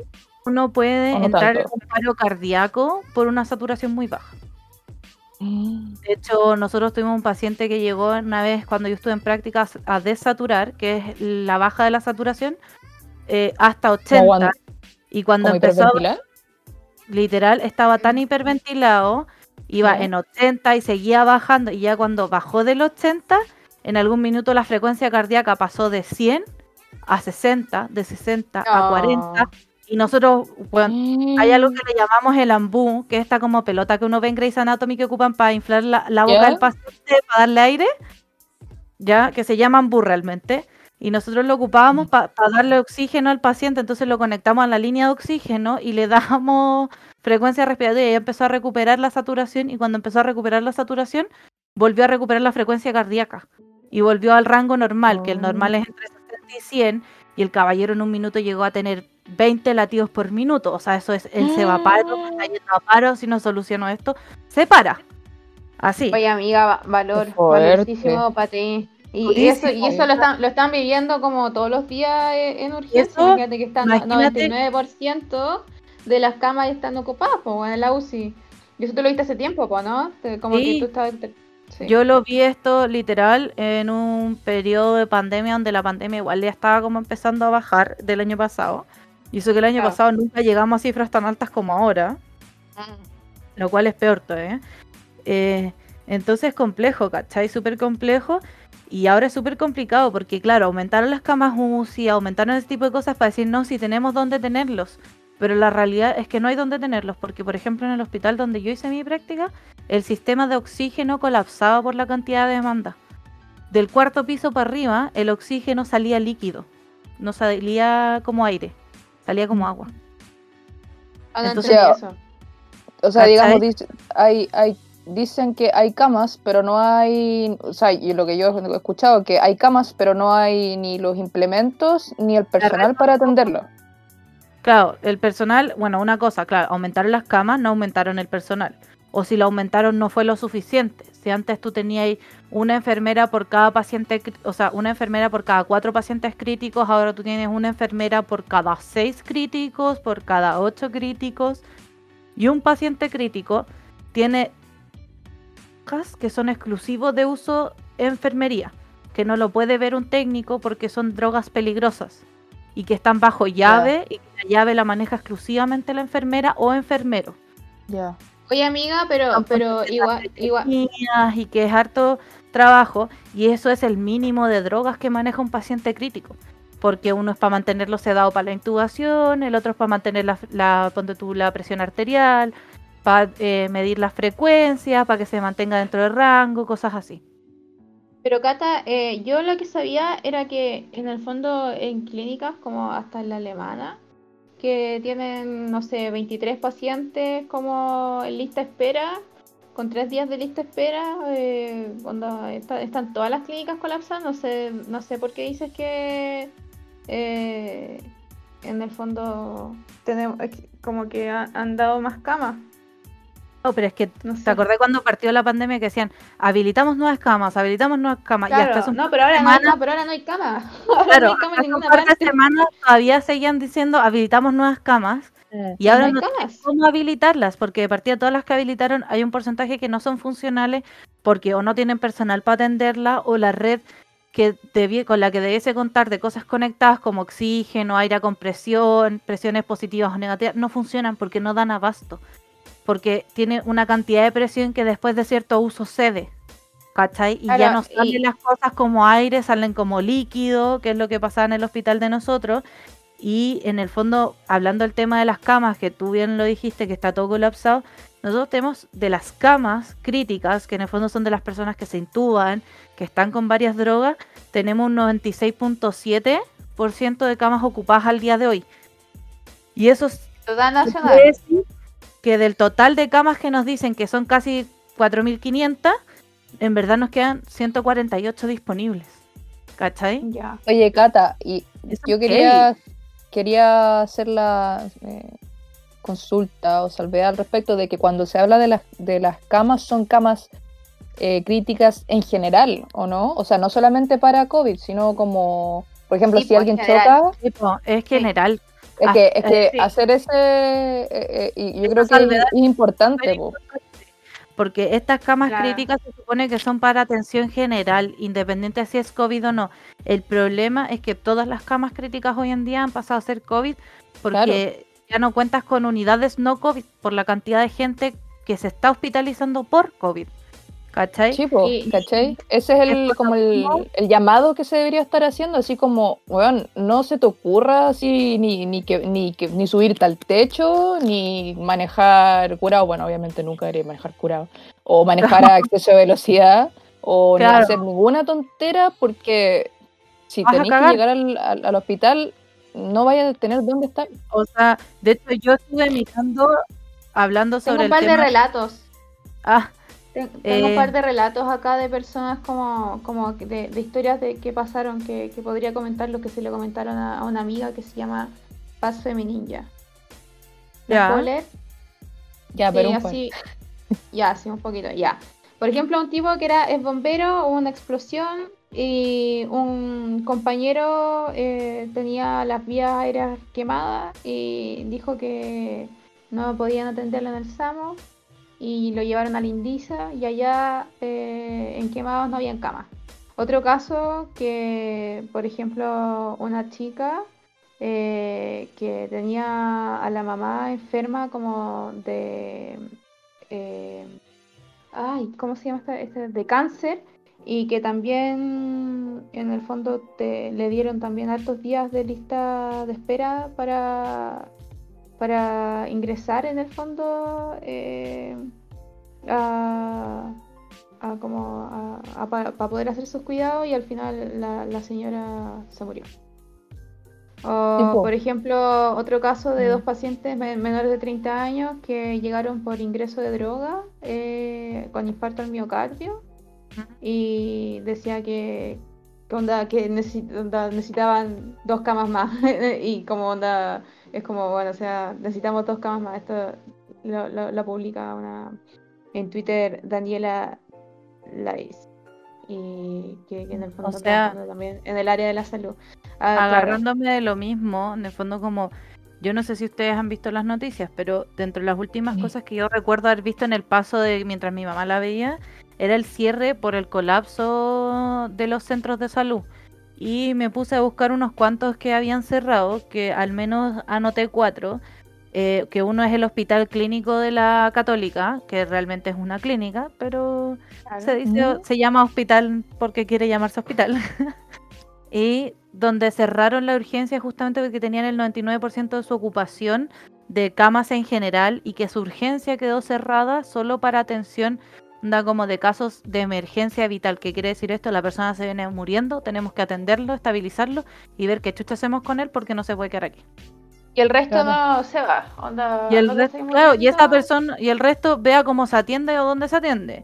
Después tenemos, ponte tú, de Puente Alto, el Hospital Sotero del Río, que llegó a un 100% de ocupación, eh, y donde los spam de toda esa zona también comentan estar a tope eh, con el tema de las atenciones por COVID solamente. Y eso quiere decir que todos los pacientes que uno atiende regularmente por, aten- por enfermedades crónicas como presión alta, eh, el azúcar alto, que nosotros le decimos hipertensión y diabetes, eh, no se están atendiendo justamente por la falta de horas para eso.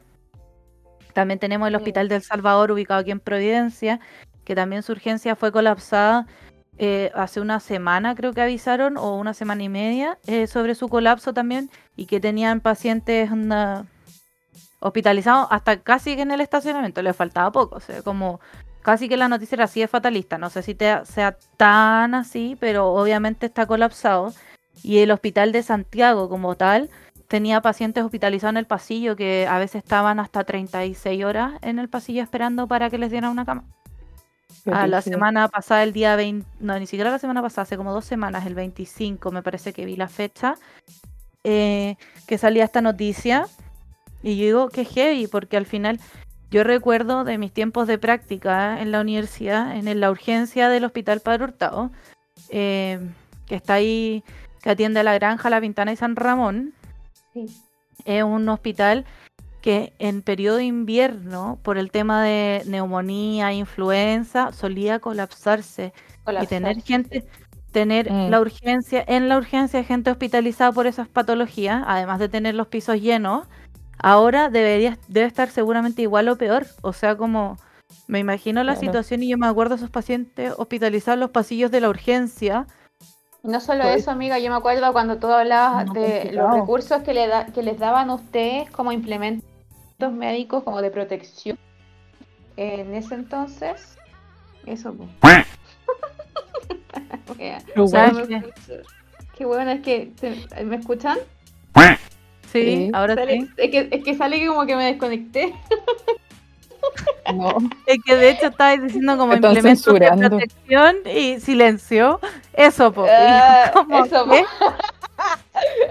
Ya, Ah. no, ya, que respecto a Ahí los respecto, ya, lo, lo voy a, lo, voy a, poner- lo voy a decir rápido para que no me censure Discord. Respecto a los implementos médicos que te dan a ti, dígase guantes, dígase en el fondo implementos de protección médica, eran deficientes ya en el eh, eh, antes de todo el brote COVID. Entonces ahora como que yo me imagino cómo deben estar. Sí, no. O sea, de hecho era súper complejo porque tú en el fondo contabas con guantes de procedimiento que son los clásicos, que son guantes que se utilizan para todo tipo de prote- como para protegerse en todo tipo de procedimiento que se realiza, ya sea tomarle sangre a un paciente, darle comida, todo ese tipo de cosas se tiene que usar guantes. Y en ese tiempo ya eran como relativamente escasos, sobre todo en los Claro. Más que en los hospitales, Mm. y ahora era así como peléate el par de guantes y guárdatelo. Los la gente agarraba las cajas de guantes y la, o sea, yo hice mi práctica y las tenían escondidas, como esta es la caja de guantes de estas dos salas y está escondida. No, tú no, porque si no pasaban los médicos y la ocupaban, no sé, sepa moya para qué cosa. Después pasaba el kine y la ocupaba para el paciente crítico y eran salas básicas, ¿cachai? Y en el fondo como las escondían, o sea, las sábanas, Claro. ponte tú, también las escondían, porque se quedaban sin sábanas, eh, las, en el fondo la ropa para los pacientes que uno le pone, que son estas batas del hospital, también escondiéndolas, pañales para las personas hospitalizadas que están intubadas o que son mayores de edad o que, tienen, que están postrados, así, literal, peleando los insumos. Así como... Oye, un... Dale. Mm. Así no, como un- un comentario de, de algo que igual nombraste antes, de, de que además otro tipo de patologías crónicas sobre todo se han ido agudizando también ahora por todo el tema de la pandemia. O sea, por un lado todas las personas que no pueden atenderse porque está todo volcado, digamos, a, a la emergencia del COVID, que es Mm. lógico.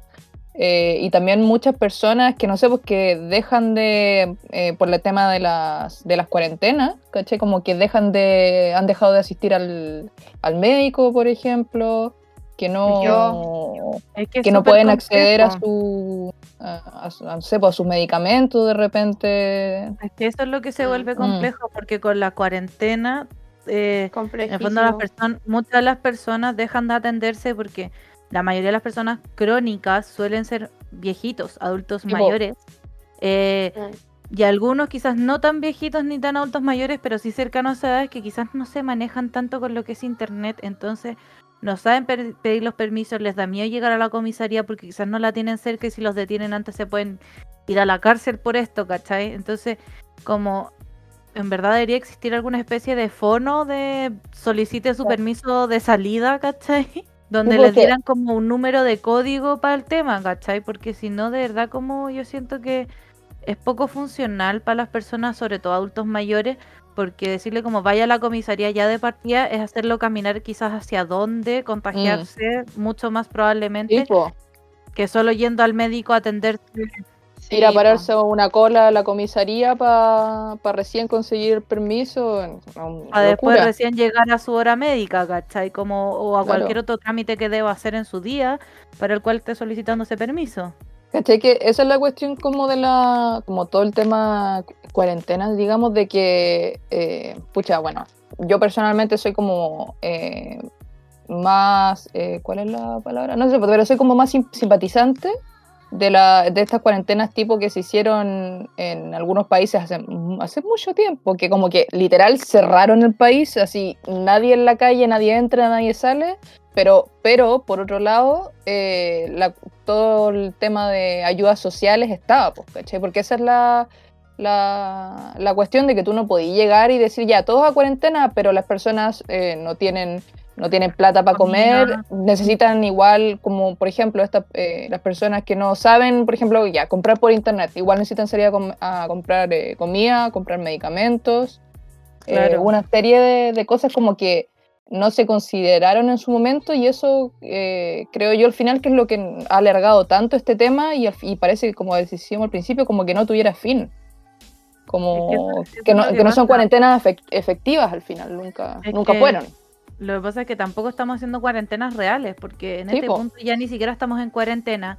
Y cuando pensaron en tirarnos de cuarentena de vuelta, eh, empezaron a ver esta posibilidad del carne verde y yo como idiotas, o sea, como, sorry que lo diga, yo no llevo tanto tiempo trabajando en el, como, como profesional en el área, pero sí veo a mis colegas que llevan más tiempo y converso con ellos y adquiero parte de sus experiencias a través de eso. Y yo digo, no tiene sentido si tú estás llegando casi a las 9.000 casos diarios mm. contagiados, que tú pienses en sacar este carne verde, que más encima lo sacaron, fueron tres días en que quedó la cagada porque más subió el contagio, o sea, como todo se fue eh. la chucha tres días. No, es que, ¿sabéis que es cuestión de decir como es que lo vamos a limitar un poco. Usted puede seguirse moviendo y yo como, bueno, elimínalo, mierda, onda, como... nunca iba a existir de partida. Es que por eso digo, como, por último, si iba a existir, que existiera, no sé, cuando estuviéramos en 2.000 casos diarios, en 3.000 casos diarios, que uno dice, bueno, se parece un poco a la cifra con la que nosotros entramos totalmente a cuarentena la primera vez, pero por lo menos ya está más bajo el sistema, ¿cachai? Ya, pero amiga, a ver. Menos hospitalizados, más camas disponibles, como efectivas reales. Pero ¿cuál es el llamado entonces que nosotras como cesantes ilustradas y Catalina podemos darle entonces, no sé, a la población? O sea, a cuidarse. Primeramente a cuidarse y segundo, si usted puede hacer cuarentena, hágala. Si usted puede evitar juntarse con gente, hágalo. Si usted no tiene por qué salir de su casa, quédese en su casa. Porque esa es la verdad. Escucha, o sea, ese siempre, supuestamente siempre ha sido el, llamado, pero al mismo tiempo el, gobierno, esto es mi opinión personal, nos da una cantidad de señales que, como que nadie entiende al final porque, ya, por un lado te dicen ya, cuarentena, pero no hay nadie fiscalizando. Yo no creo que una vez vi a alguien fiscalizando, o sea, yo conozco personas que han viajado por todo Chile literalmente y no los han parado una vez. ¿Cachai? Los fines de semana no sé, por los fines de semana largo cuando ponen los famosos cordones sanitarios, igual se va, se va, se va todo Santiago, como que se les arrancan así los ratones y es como, oye, eh, pero no, entiendo como toda esa gente que sale, eh, que supuestamente salen con permiso y como que después las noticias dicen, uy, no, devolvimos 100 autos y es como, es broma. Pero salieron 3 millones. Y es como, Realmente, eh, o lo mismo esto del carnet verde, ¿cachai? Que eh, por lo menos a mi gusto es como, eh, o sea, está bien, es como si supuestamente era un incentivo para que las personas se vacunaran, pero por otro, y creo, creo que funcionó un poco en ese sentido, pero por otro lado, como que... claro. pero caché que por otro lado te da, o sea, como yo lo siento, es que es como que están diciendo que la vacuna es la es un milagro, ¿caché? Como que si estáis vacunado podía hacer lo que querías, podía andar a abrazarte con la gente y no nos dan el, el, mensaje de que en realidad la vacuna es como, bueno, como lo leí por ahí, como el equivalente a ponerse cinturón de seguridad al andar en auto, ¿cachai? Y no significa que, no significa que no te vas a contagiar. Puede que te, no significa que, no vas a morir, ¿cachai? Como usando el cinturón de seguridad. Disminuye la probabilidad, pero es alguno, pero tampoco es 100% seguro, ¿cachai? Es lo mismo que pasa con la vacuna, porque dan, han dado la impresión de que como que la vacuna te vuelve un superhombre inmune al virus donde ya no te va a tocar más. Y eso no es una realidad. La realidad de la vacuna es que es como que uno tuviera un escudo en una batalla. Y en una batalla el escudo tarde o temprano, después de cierta cantidad de golpes, va a verse roto. O va a ceder en la presión. Claro, o puede que te peguen en nuestro caso por el lado. ¿Cuánto es el periodo de inmunidad que te da? Porque según yo no es como que tú llegues y te, te vacuní y te da y, y que No, no. como No, no, tu pregunta está mal planteada porque de acuerdo a cómo terminaste la pregunta, tú quieres saber a partir de qué fecha te vuelve como te genera esta inmunidad o esta protección. Y en el fondo, No. dependien- depend- No, Sí, no, esa no era mi como- pregunta. ¿Cuál es el periodo de inmunidad? Porque la pregunta es, te- la, la vacuna te, te viene como onda que hay, o sea, es que según yo como que es como, no sé, ponte toda la influenza. Que, que hay vacunas que, que duran un año. ya, lo que pasa es que la influenza... eso voy, a eso voy. Ya, ahora voy a explicar la diferencia de lo que pasa con la influenza con otro tipo de vacunas, porque la influenza se pone anualmente, ¿verdad? Y hay otras Sí. vacunas que nosotros nos pusimos dos o tres veces de chico y nunca más nos volvimos a poner la vacuna. ¿Ya? Ya. Ya, esto es porque, y era lo que iba a responder al principio, es hay vacunas que tienen una efectividad frente a un solo pinchazo, que posterior a ese pinchazo, no sé, dos o tres días, 14 días, depende de cada vacuna, tú ya generas una inmunidad. Y ese virus o bacteria no muta en el tiempo o tiene una capacidad de mutación muy, muy lenta, entonces rara vez cambia, a diferencia de la influenza que año a año muta. Entonces la vacuna de la influenza del año pasado no es la misma de, de este año. En el fondo, la de este año incluye eh, la cepa actual, las, no sé, pues tres nuevas cepas que salieron Ah, este año, por ejemplo, ¿cachai? Mm.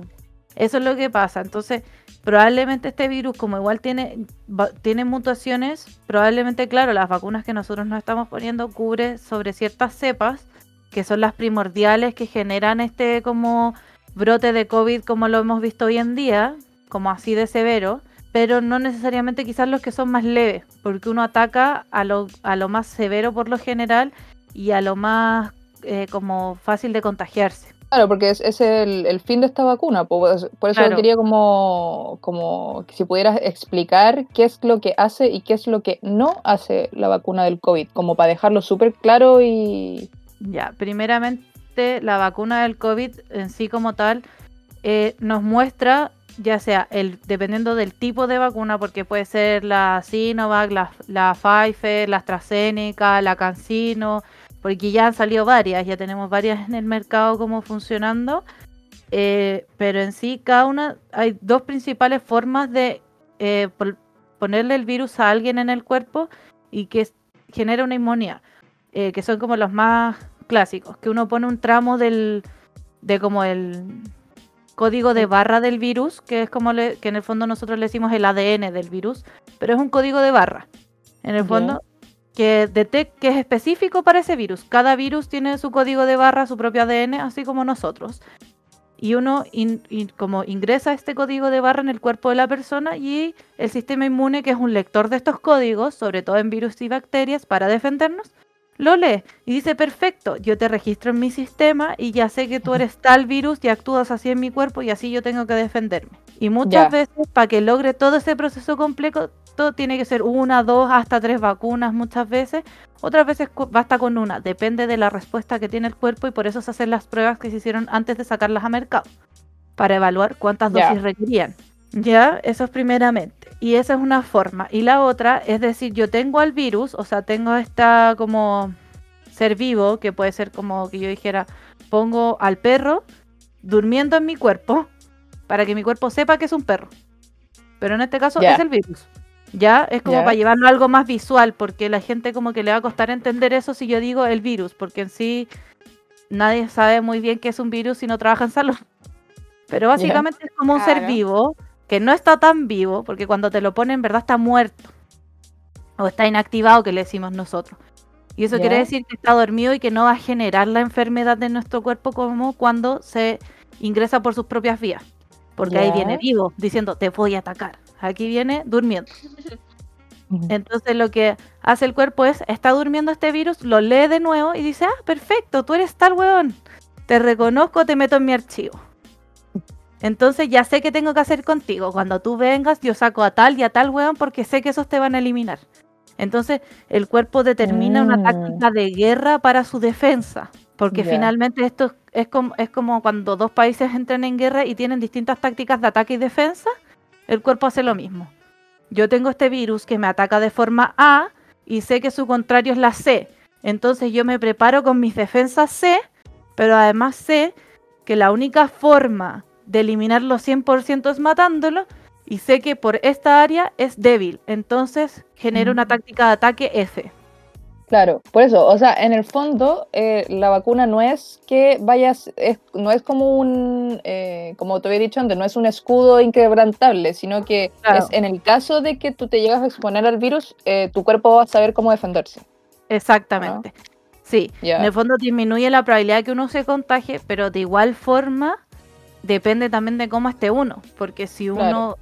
Está mal emocional, física o incluso por algún motivo tiene una supresión del sistema inmune, lo más probable es que uno tenga una mayor probabilidad de contagiarse como tal. Y por eso nosotros hablamos de esta inmunidad que es la inmunidad rebaño, que es cuando uno tiene más del 80% de la población o el 80% vacunados, inoculados y ya con la inmunidad adquirida como tal, eh, limitas la probabilidad de que el virus se expanda. Porque para tú contagiarte teniendo la vacuna necesitas una carga del virus más alta para que desarrolle sintomatología. Porque quiere decir que el virus se desarrolló más rápido en tu cuerpo. Cuando decimos una carga viral más Mm. alta es que en vez de un virus que después se convierte en dos, que después se convierte en cuatro, son, por ejemplo, cuatro que entran juntos simultáneamente que pueden ser del mismo tipo y se reproducen exponencialmente. Entonces tu reproducción es más rápida que la producción que yo tengo en mi sistema inmune. Por tanto, mi sistema inmune no Oh. alcanza a detenerlo a tiempo. Ya, Y por eso oye, yo eso, desarrollo síntomas. eso te iba a preguntar, porque siempre se habla del tema de la carga viral eh, y que dicen que, por ejemplo, en un lugar eh, cerrado es más probable que haya una eh, carga viral más alta que, por ejemplo, estar en un parque. Como, Ah, no sí. sé, eh, mito, realidad, cuéntanos de eso. Ya, eso es una realidad. Efectivamente, en un espacio cerrado hay una carga viral más alta. Ahora, va a depender mucho de cómo tratemos ese espacio cerrado, porque, por ejemplo, puede ser una pieza, pero esa pieza cuenta con una puerta y una ventana. Si yo los abro dos veces, una vez al día o dos veces al día, dependiendo del tiempo, pues generalmente se tienen que abrir como dos horas en el día para que ventile, disminuye esa carga viral. Y en el fondo la carga viral es lo que nosotros denominamos como eh, a burdos rasgos y algo súper simple, la cantidad de virus que hay en esa zona. Ya. Por ejemplo, sea- esta pieza tiene tres virus, tiene una carga viral baja, tiene 100 virus, chucha, estamos en peligro, ¿cachai? Como Ya. es como cuántas partículas del virus se pueden detectar en el ambiente. Y por eso, por ejemplo, aparecen estas como personas que se suben al metro con estos detectores de, de carga viral al metro, para demostrar que el ¿Son metro es un peligro, no es, ¿Es un real? peligro, ¿cachai? Todo el- en el fondo. Oh, Ahora, no si esas máquinas, no sé si esas máquinas que ocupan en las noticias serán 100% No. fidedignas, pero sí, ex- sí existen unas que se ocupan para medir, que es- normalmente se utilizan en los laboratorios donde se trabajan con este tipo de cosas eh, y ese tipo de cosas. Ya, pero, o sea, es que mira, yo soy súper ansiosa y ahora con esta cuestión de la pandemia estoy pero vuelta loca. Eh, Estoy, estoy trabajándolo, sí. Disclaimer, pero Ansiedad. ya, ansiedad. Por eso estamos agotadas. Sí, Sí, ¿Ah? yo estoy súper agotada por lo mismo. Por eso estamos agotadas, por eso estamos Sí, agotadísimas. Mm. Ya, pues, y te, te preguntaba porque, o sea, ya, si una persona eh, que está contagiada con COVID y es un, un mismísimo, y igual sale de su casa, y eh, yo, y esto, ya, y estamos los dos en la playa. Obviamente yo no sé que esta, que esta persona Con está COVID contagiada positivo. con COVID positivo y esta persona eh, ponte estornuda o pasa, ya, o ni siquiera, o pasa cerca a mí hablando, eh, lo que sea. Eh, es menor la probabilidad de contagiarme que si esta misma persona estuviera conmigo en la farmacia, por ejemplo. ¿Es así? Depende. No tan así. O sea, es- en la playa va a haber una menos probabilidad de contagio si él, como por ejemplo, pasa cerca tuyo caminando. Eh, a distinto que si está sentado quizás al lado tuyo y estornuda constantemente, ¿cachai? Porque está al lado tuyo. Por eso se Claro. pide la distancia, porque un estornudo puede llegar entre 1 y 2 metros de distancia. Por eso también se exige el uso de mascarilla en el espacio público. Claro, Porque todas esas Claro. cosas reducen la probabilidad Claro, reviso. cada una de las medidas reduce la probabilidad del contagio cada vez más. Por ejemplo, Claro. si la vacuna la redujo Mm, tanto porcentaje, el uso de mascarilla la reduce tanto, y el restante se trabaja con lavado de manos, evitar espacios cerrados. Ahora, la farmacia, si se maneja cerrada totalmente y no cuenta con una forma de ventilación, En general Lo más probable es que la farmacia. tenga una carga viral más alta. Más alta. Pero en general, Claro, o sea, la- las pero- farmacias suelen tener sistemas de ventilación sí. Y Con mayor razón, más porque ahora la gente pandemia, Sí, pero Han tenido este enferma. han esta como teoría de manejar mucho más las masas que incluso los supermercados. ¿Cachai? Pues, por ejemplo, Sí, cerca de mi casa hay una farmacia que es súper grande, donde yo creo que antes habían 30 o 40 personas adentro, pre-pandemia, Mm. y ahora en pandemia, siendo que una farmacia que puede entrar hasta 40 personas sin problema, no dejan a más de 3 o 4 personas Claro. adentro. Entonces, en verdad, tú tienes la farmacia para ti y dos personas más, ¿cachai? Eh, lo cual ayuda harto, sobre todo al manejo del contagio. Por el fondo, probablemente esas cuatro personas que están dentro no necesariamente van a comprar lo mismo y muchas veces las personas en la farmacia van directamente al mesón a pedir el medicamento. Rara Claro. vez están como vitrineando en la farmacia, entonces igual la farmacia en ese sentido es un lugar más seguro que el supermercado, por ejemplo, por lo mismo. Ahora, la transmisión por, en el fondo, por contacto con una base contaminada, eh, se ha demostrado que no es tan alta. ¿Qué quiere decir esto? Que su porcentaje no supera el 20%. Eso Ya. quiere decir que un porcentaje súper bajo. De hecho, ya 20 es como es exagerarlo. ¿Y por qué? Porque en el fondo el, el- este virus, cada virus tiene distinta capacidad de supervivencia en superficies y distinto tipo de superficies. La mayoría de las superficies que nosotros contamos en los supermercados suelen ser lisas, suelen ser plásticas y suelen ser además desinfectadas constantemente, sobre todo ahora en pandemia. Igualmente no quita el hecho que uno puede tener la mala cueva y pueda pasarte. Pero Mm.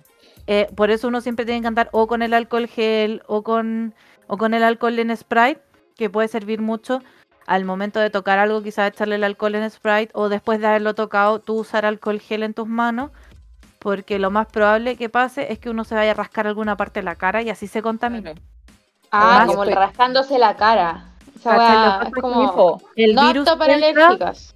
yo El, por eso el virus entra estoy- por los ojos, la nariz o la boca, que son tejidos mucosos, que nosotros le decimos. Ah, Por los ojos también.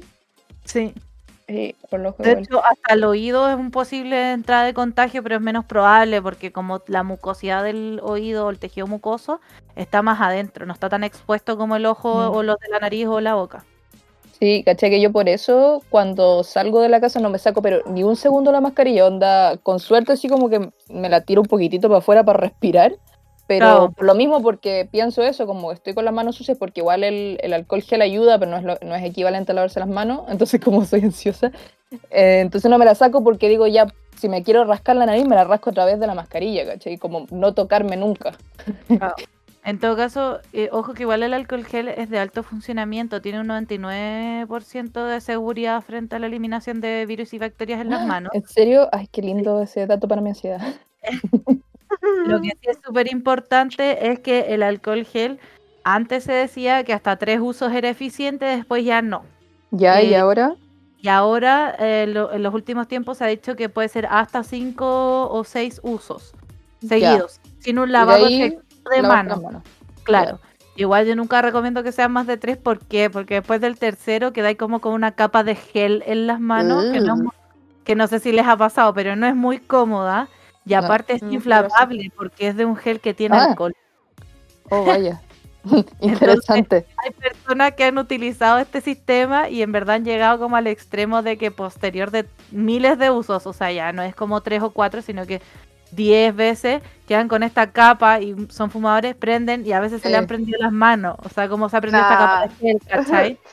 Entonces, yo como que siempre recomiendo que después del tercer o cuarto uso, si uno tiene la opción de hacerse un lavado con jabón, con agua y jabón como corresponde, lo haga. Pero más que nada por esta sensación incómoda de tener el Mm. gel. Me ha pasado nada, que, por ahí las que ayer salí eh, y, y vi que en, bueno, en Valparaíso están, no sé si en otros lados, imagino, como que habían unos, eh, unos lavamanos así en la calle de Cercotec y los encontré bacanes, me encantaron. Que eran así como con, con jaboncito y con la patita para sacar el agua. Oh, Mm. lo encontré muy, que- muy cool. ¿Sí? Sí, sí. Sí. Bueno, Ahí tenía otras otro, dudas, se me olvidaron. ¿Ah? Te apuesto que tiene que ver con lo nuevo que salió, que es esto como el hongo negro. No, no era eso, pero gracias eso. por apoyar. Sí, amiga, ¿qué onda el hongo negro? Ya, yo lo que yo lo-. Yo lo que había entendido era que el Ay. hongo negro se había visto como Cata, cata. en India. ¿Qué Estoy muy cerquita, estoy muy cerca del. Ah, ya, perdón, es que como que me Ahí había puesto como, como Ya. eh, ya, ya. Eh, yo lo que había escuchado es que el hongo negro estaba como en India y que estaba dejando estragos debido a que en India está la escoba y no, no tienen como capacidad de ni para cremar ni, ni para contener a la población y que además de esto se venía el hongo negro. Entonces por eso queríamos saber, Cata, qué sucede con el hongo negro en Chile. ¿O qué Ya. es? ¿En qué consiste? Mira, primeramente en Chile hasta ¿A qué ahora, dedica el tiempo libre? de lo que yo he visto del hongo negro en particular, ha habido solo un caso que fue en el hospital del tórax. Ya, y específicamente este hongo negro o la infección por este hongo negro, la cual denominan mucormicosis, es una infección que se produce por un hongo común que suele estar en distintos lugares. Entre esos pueden ser plantas, murallas, incluso cuando el pan se añeja y le salen como pelitos, se puede alojar ahí. Y suele ser un hongo que es inofensivo normalmente. No es un hongo agresivo. De hecho, es un hongo que suele estar ahí, que no genera nada, que suele no provocar ningún tipo de problema. Pero. Pero llegó COVID. Eh, Pero, y, y se ha visto que el COVID, eh, en el fondo, dentro de las repercusiones más grandes que tiene, como afecta a todo lo que es pulmón, vía aérea en general, eh, y además el sistema inmune, porque para tratar COVID se atacan varias cosas y muchas veces se tienen que utilizar corticoides para limitar ciertas respuestas del cuerpo que podrían llevarlo a la muerte, Mm. porque de repente el cuerpo tiene un sistema de defensa que se vuelve tan agresivo que es incluso agresivo consigo mismo. Entonces hay distintas cosas que se hacen. fuerte. Sí, para limitar este tipo de respuestas para que no lleguen a ese extremo tan agresivo. eh, justamente como para detener esto, porque cuando llega a ese nivel ya no hay forma de, de- como de detenerlo, o detenerlo es casi imposible, es como el parto. Una vez que parte, es casi imposible detenerlo hasta que termina. ¿Ya? Mm. Eh, y este ¿Fue el hongo parto, dijiste? Igual que el parto, literal. Estas como respuestas del cuerpo, cuando llegan en ese nivel tan exacerbado, una vez que inician, casi son imparables. Eh, un tema que Entonces, nosotros yo me acuerdo que me, había dicho que como que generaba necrosis, ¿no? Como que... Ya, eh, esto es lo que genera, eh, en verdad la necrosis es como un efecto secundario, no directo generado por el hongo, pero sí por la presión que genera su crecimiento dentro de nosotros. Mm. Que Eso es lo que averigüé bien, porque te acordás Entonces- que yo te dije que lo había escuchado por ahí, pero que no estaba segura. Bueno, Sí, sí. Este hongo lo que hace es alojarse en lo que son las vías aéreas, o sea, nariz, boca, eh, el cuerpo bronquial, ¿cachai? Los pulmones en general, más que nada en la primera zona que es la nariz, que es la principal por donde ingresa. Eh, este hongo eh, se aprovecha del momento en que nosotros tenemos las defensas bajas, que en este caso quedan posterior al COVID, eh, o que pueden ser en el fondo inmunosuprimidos o personas muy descompensados por diabetes, que también puede pasar, pero es menos común. Y esto, este hongo se desplaza después por la nariz, acercándose hacia la zona del ojo, no ven que la nariz tiene los lagrimales que están conectados a la, a la nariz, y muchas Sí. veces cuando nosotros lloramos, botamos lágrimas por la nariz, que es lo que nos pasa cuando goteamos así. Ya. Sí. O sea, uno, literal es uno por puede esa llorar conexión. por la nariz.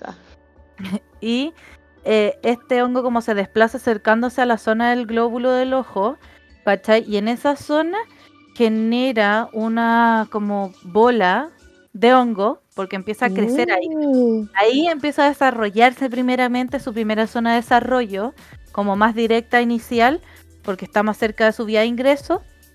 Y esta como bolita de, de los hongos hace que el globo ocular se desplace. Y al desplazarse lo saca de su órbita muchas veces y genera este tipo de presión que la piel se ponga morada, se enrojezca e incluso se muera. ¿Por qué? Porque esta presión limita la llegada de la sangre a la zona y por eso la zona muere. Mm. ¿Ya? Sí. Y por eso se denominó el hongo negro, porque al menos en India no supieron trabajarlo muy bien al inicio, eh, seguramente. Entonces llegan a este punto donde tenían como este antifaz negro y la única forma en que ellos pillaron como para detener el crecimiento y desarrollo del hongo era extirpando los ojos. no, ya no, no quiero saber más. Literal, porque lo que hacía este hongo puede seguir avanzando y llegar al cerebro y en el fondo eh, genera el mismo efecto, pues crece dentro del cerebro, prolifera, genera presión y obviamente empieza a generar disfunciones en el cerebro porque al final es una masa extraña que lo está comprimiendo en todos los sentidos de la palabra. Y así.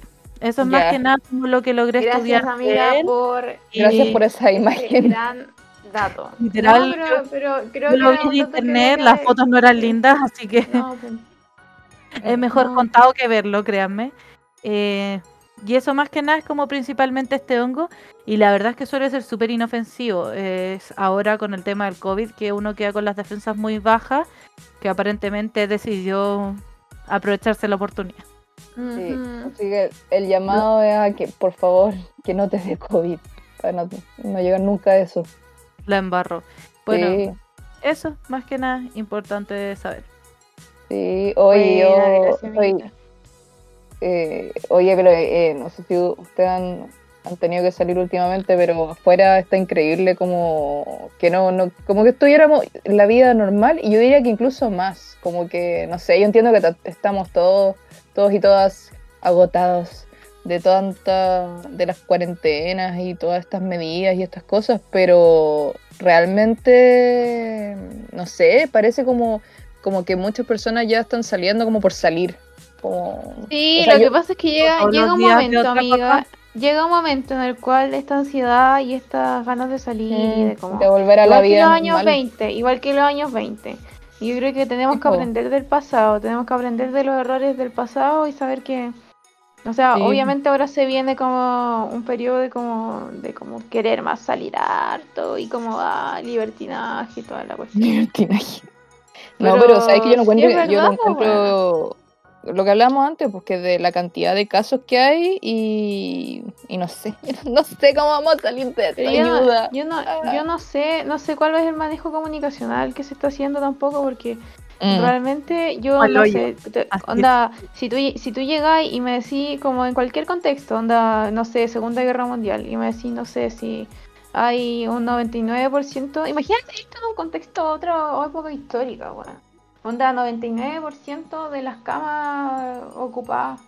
O onda, como, ¿qué, qué, qué harías tú en la Segunda Guerra Mundial?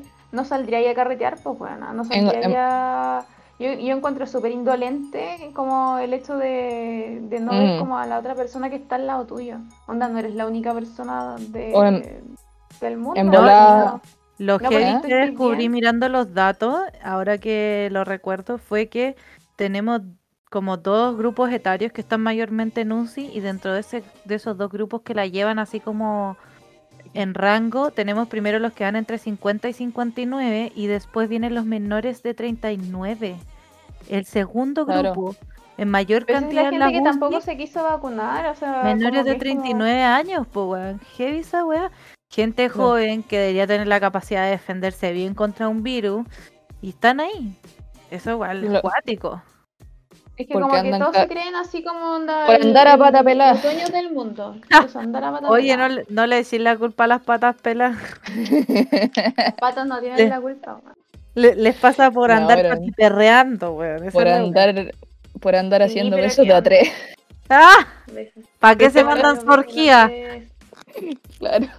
Hoy no, pero es que sí, pues es, es verdad. O sea, ¿cachai? que- ¿O será que estamos llegando así como a un momento de agotamiento como ¿Del encierro? men- mental tal que ya como que a la gente como está dando lo mismo? No, no sé, yo me, me lo pregunto. Em, prefieren morir. que, o sea, pero pucha, si tú puedes- o sea, yo, yo lo veo así como la- en la actualidad.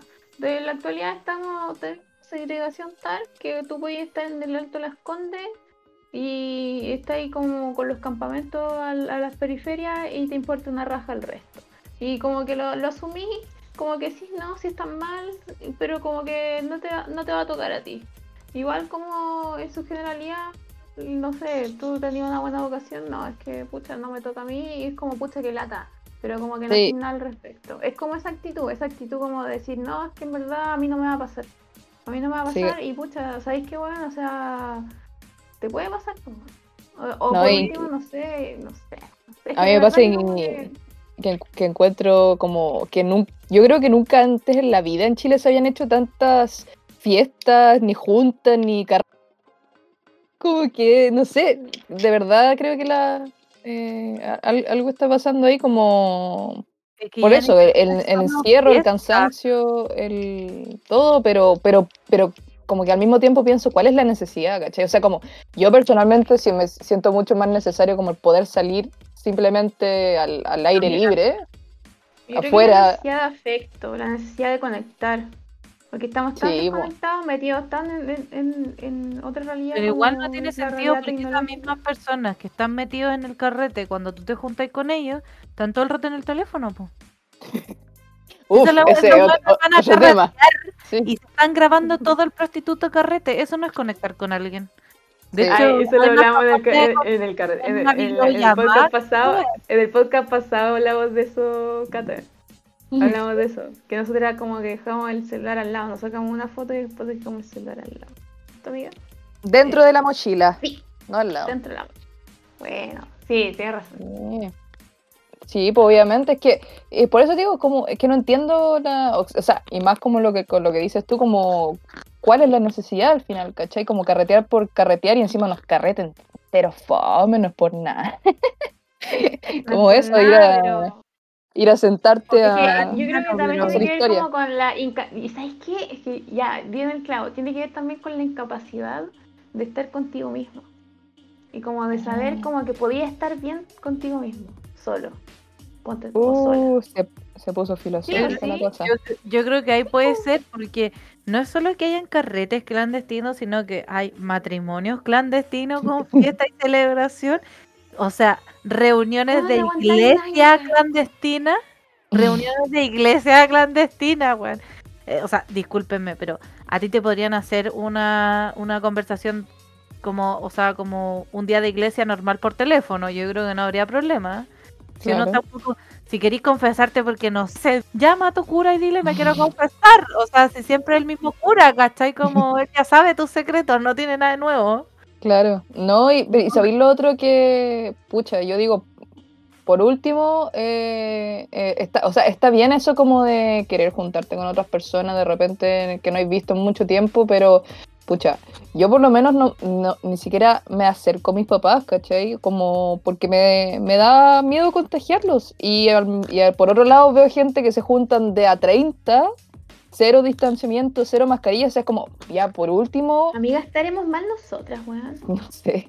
Pero dice, ¿cachai? Como por, por último, ya si te querés juntar, pero júntate de a, no sé, pues, de a dos, de a tres, y con mascarilla y con distancia y en el patio. O sea, ¿por qué no puede ser eso, cachai? Como cuál es la necesidad de como que quebrar, entre comillas, todas las reglas, que son reglas que al final están, están hechas como para pa ti, ¿cachai?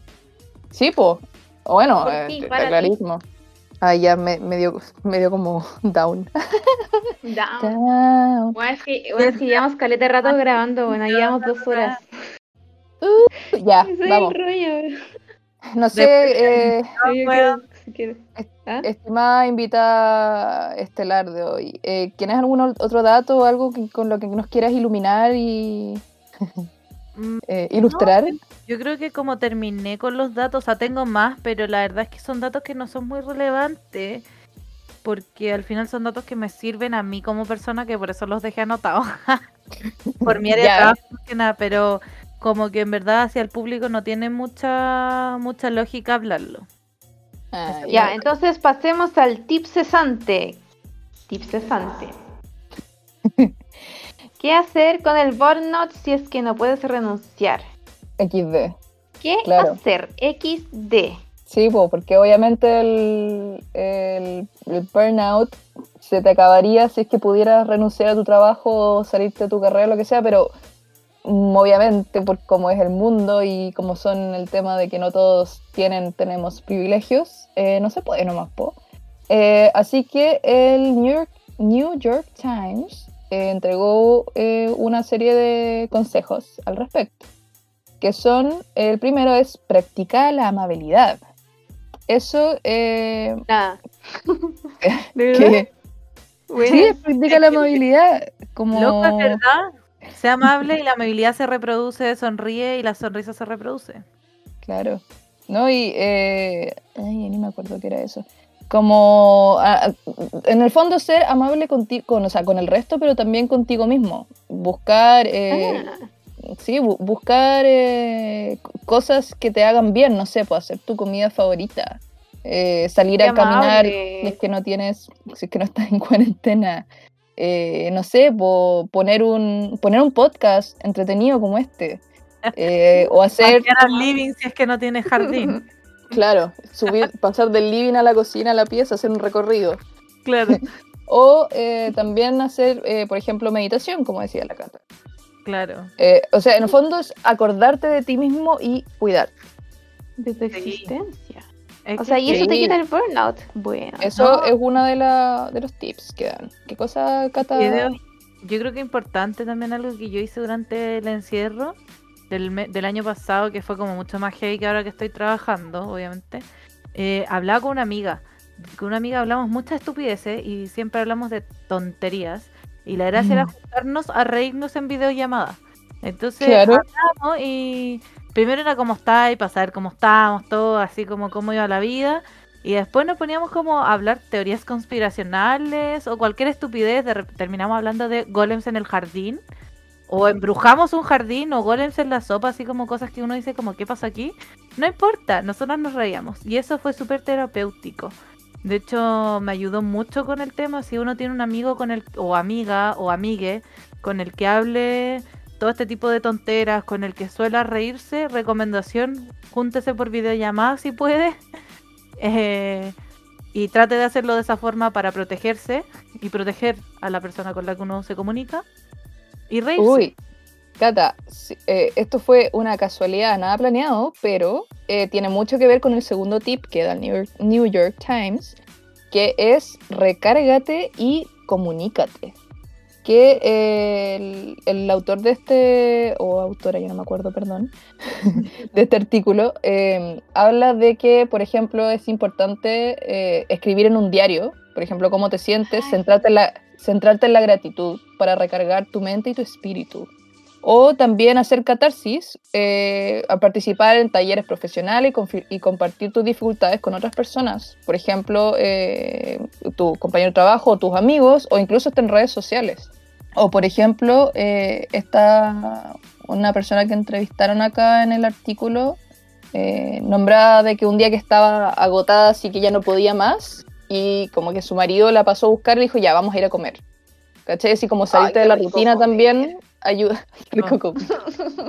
Ya, vamos a ir Ah. a comer. Espera, Sí. Qué rico comer.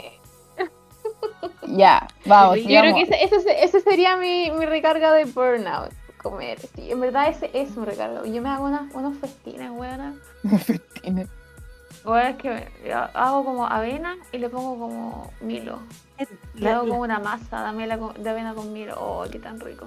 parece que dice festín, pero para mí dice avena y yo como hasta ahí se acabó el festín. Hasta ahí. ¿De verdad? No, me encanta ese con caballo, weón. Pero no es que no, no es que no me guste la avena, pero es que siento que para mí no es un festín, es como Sí, Ya, como cosa- bueno, pero cosa- se entiende. cosa grasosas. Tiene chocolate, tiene Ah, chocolate, ya, el bueno. Milo chocolate. Le pongo la mitad del Milo, ya. la mitad del Milo. Ya, y el tercer tip que dan es eh, aligera tu carga, que, bueno, obviamente eso no es, eh, no es posible para, de forma como tan eh, práctica, o sea, como tener menos trabajo, para muchas personas no es posible, pero se puede aligerar tu carga en el sentido eh, más eh, mental o teórico de que poder contar cómo te sientes, por ejemplo. Entonces, como, como se decía antes, como hab- hablar al respecto es una forma de sacarte un poco de carga de encima. Me siento que- agotada, weón. Agotada, agotada, agotada, agotada. Claro, Como nuestro obviamente. capítulo, agotada. Claro, y también eh, como entender de que en muchos lados como que se te exige demasiado, como más de lo que se, de lo que se debería entre, entre comillas. De lo humanamente Este, posible. claro, y, y como que hay muchas personas que les, les, les pasa que si no dan ese 150%, se sienten como que no valen nada, que no cumplieron lo que tenían que hacer y al final terminan afectándoles en su autoestima también. po. Entonces, como entender que en realidad eso no es así y, y que no eres eh, menos valioso porque, no, No sé, pues no te sacaste un... No te sacaste la mejor nota, eh, un 100 o un 7 en, en Un otras 100, casas. eh, Em, Qué gringa, eso. 100. No, Igual cuático. No eres menos si no te sacas ese El 10. nivel de autoexigencia, ¿cómo Está- afecta? Sí, impresionante. Y en, claro, en el, en el- en el sistema que estamos, como que no. Tú lo que hablamos un poco antes, pues como que te chipean desde el día uno Sí. para que tú solito seas tu propio. Tu, tu, tu propia policía. Claro, tu propio policía y verdugo, simultáneamente. Claro. Ajá. Uf. Y el último eh, tip que entregaban era eh, que pidas ayuda. Así tanto en el sentido Profesional. como de- profesional de buscar un, por ejemplo, buscar un, un psicólogo eh, en el caso de que puedas, eh, o también pedir ayuda de tus eh, seres queridos, De tus pares, un apoyo, claro. De las redes de apoyo que... que- uno tiene, amistades, familia. Así ¿quién es. confíe? Eso es importante. Muchas, sí, pues muchas veces las personas como que pensamos que estamos totalmente solos o como que no podemos, como, como que no queremos molestar. Mm. Y Ay, en sí. realidad, Onda como que no, mi problema no te puede molestar. Eso es como, a mí igual me pasa. ya, Claro. si yo tengo, yo Sí, pues, es que es que muy de esta ruda. onda individualista al final, pues caché, como no solo individualista como de yo me, yo eh, velo por mí mismo, sino es eso, yo velo por mí mismo, ¿cachai? Como en los, en los dos sentidos, tanto como el más egoísta, por decirlo así, y el otro que es también como eh, no yo me lo la mismo, puedo. Como eso, como No, pues en, el... Sí, pues O yo eso. me pues, la sí. tengo que poder, ese es el tema. Eso. Esa es la, le diste en el clavo. Yo me la tengo como que no, güey. Hay cosas que uno no puede hacerlo solo, por más que queramos admitirlo, Claro. hay cosas para que para las cuales necesitamos ayuda y no Terapia. no seamos capaces, es porque bajo el contexto en el que estamos no tenemos la fortaleza para hacerlo. Probablemente si hubiésemos estado bien, hubiésemos podido enfrentar el problema con mucha más simplicidad y haber avanzado súper tranquilo. Pero hay momentos en la vida donde estamos quebrados o rotos, Claro. como me gusta decirlo a mí, que es como cuando a ti se te quema todo hasta los cimientos y tenés que reconstruirlo. Y ahí es donde uno Como necesita la del ayuda. Fénix. O sea, y en el fondo no tener miedo a, a pedir ayuda, a, Eso. a decir, Ah, pero oye, como, como dicen los gringos, easier said than done. Más fácil decirlo que hacerlo. No, y también entendiendo los límites por otro lado, ¿cachai? Onda como entender que la otra persona también tiene sus propias, Sus eh, sus propias cargas y sus propios, claro, también tiene limitantes, como que no puede ayudarte con cosas que solamente quizás tú solo tú puedes ayudarte o y o con un profesional de la Claro. mano. Eso es súper Pero importante, eso, como pero- aceptar el límite del otro también, como ha pasado mucho entre las amistades, que de repente como que exigen, exigen, Mm. exigen y revientan al otro, pero el otro tampoco sabe comunicar que ya no puede dar más, ¿cachai? Como eso es Eso, súper eso. importante. claro, Nosotros con una Como amiga establecimos esta teoría, como tú dime hasta dónde puedes escucharme, dime hasta dónde puedes apoyarme, claro. para yo no reventarte y cuando estés en ese punto pasar a otra red de apoyo o a otro ser persona con el que pueda contar para no colapsarte porque al final esa persona tarde o temprano se va a aburrir y va a dejar de ser tu amigo solo porque todo el rato termina colapsado, ¿cachai? En el fondo es respetar al otro también. Sí, pues si todos Como- tienen problemas también, esa es otra parte importante. Y no Sí, por dejan de ser Mm. Claro, y no, no es que sean malas personas ni malos amigos porque un día te digan, oye, ¿sabes qué? Hoy día estoy con... cao, hoy día no quiero, hoy día no claro, puedo. hoy, Como claro, yo, hoy no puedo. yo, yo con, la, con mi amiga, con la Cata, eh, de repente es como, amiga, ¿te acordás? O sea, antes, antes cuando ya como salíamos y como no, cuando nos podíamos juntar, Mm. era como, amiga, no, no puedo más. tipo Porque 2 de la no mañana, 3 de la mañana, amiga, me voy a acostar. Tipo, Igual la- de repente cuando tú había días donde nosotras conversábamos y, y la Cata, no sé, me decía como que necesitaba ayuda y yo en ese minuto cuando tú estabas súper mal o estaba súper como colapsada con lo que tenía que hacer Sí, y le decía, amiga no ahora ayudar". no, ahora no te puedo Sí. ayudar, te llamo más Oye, y rato. po- yo creo que por eso somos amigas, buena. Yo sí.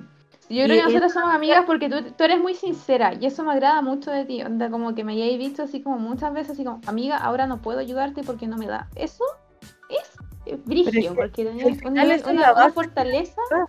Entender Ah, es que entender el, el espacio del otro también, porque de repente, claro, uno puede tener toda la disposición como la tienes tú, como la tengo yo, como seguramente la tiene la Mae, ¿cachai? En el fondo, como en ese sentido. Pero no necesariamente vamos a tener el minuto o en ese momento la energía La fortaleza, eso. o, Claro. o la posición adecuada para ayudar, porque a veces cuando estamos muy down, también nuestros consejos no son muy claros, o no son muy buenos, o no apoyamos de la forma correcta porque estamos negativamente hablando, ¿cachai? Como para, Claro. to- para todo efecto. Y eso, eso mismo yo creo que es valorable también. Como el, Sí. el poder decir, sabes que yo no me, yo no puedo, no me la puedo en este momento, Amiga, no puedo. no puedo. Amiga, ¿sabes Sí, qué, po. weón? Te quiero caleta y, que, y sabéis que es súper fuerte porque en el fondo, como que yo, no sé, te podéis pasar mil rollos, si no, en verdad, como que ya no quieres ser mi amiga o no sé, oye, yo como que ya no.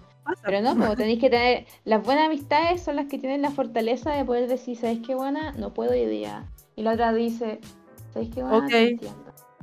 Sí. Será para la próxima o nos veremos cuando estés bien tú o cuando esté bien yo. Eso. Claro. Es Así es. Ya, Es ahora respetable. llegó el momento.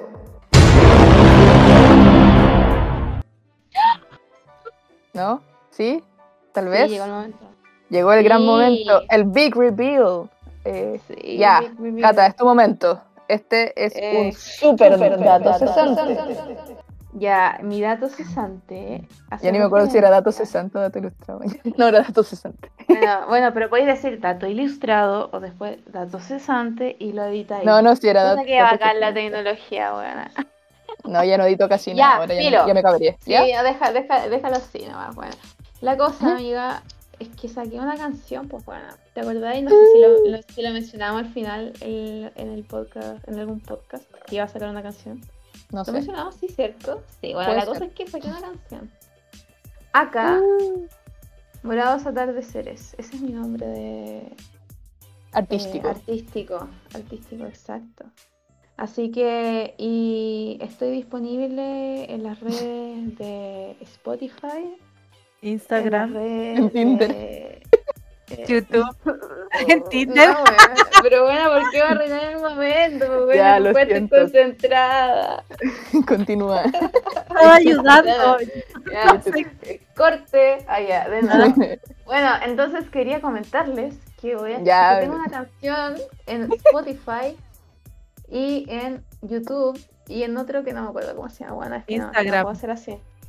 Instagram, es que. Ah, no, sí, pero po, tengo. que te sigan en Instagram. Sí, Ay, po. pues Me sigan a mí, ya, que nos bueno. sigan a todos. Uh, a todas. Ah, a este, todos. este- este es como, este es como una apertura de closet, weón, ¿ah? Porque yo nunca he dado mi Instagram en, Ya, pero. Pero sí es. Diste tu, diste tu nombre artístico. Sí, pues, y ese es Así tu. Instagram. Pero bueno, pero reveal. ya. Mm. Ya, mi Instagram es morados.atardeceres.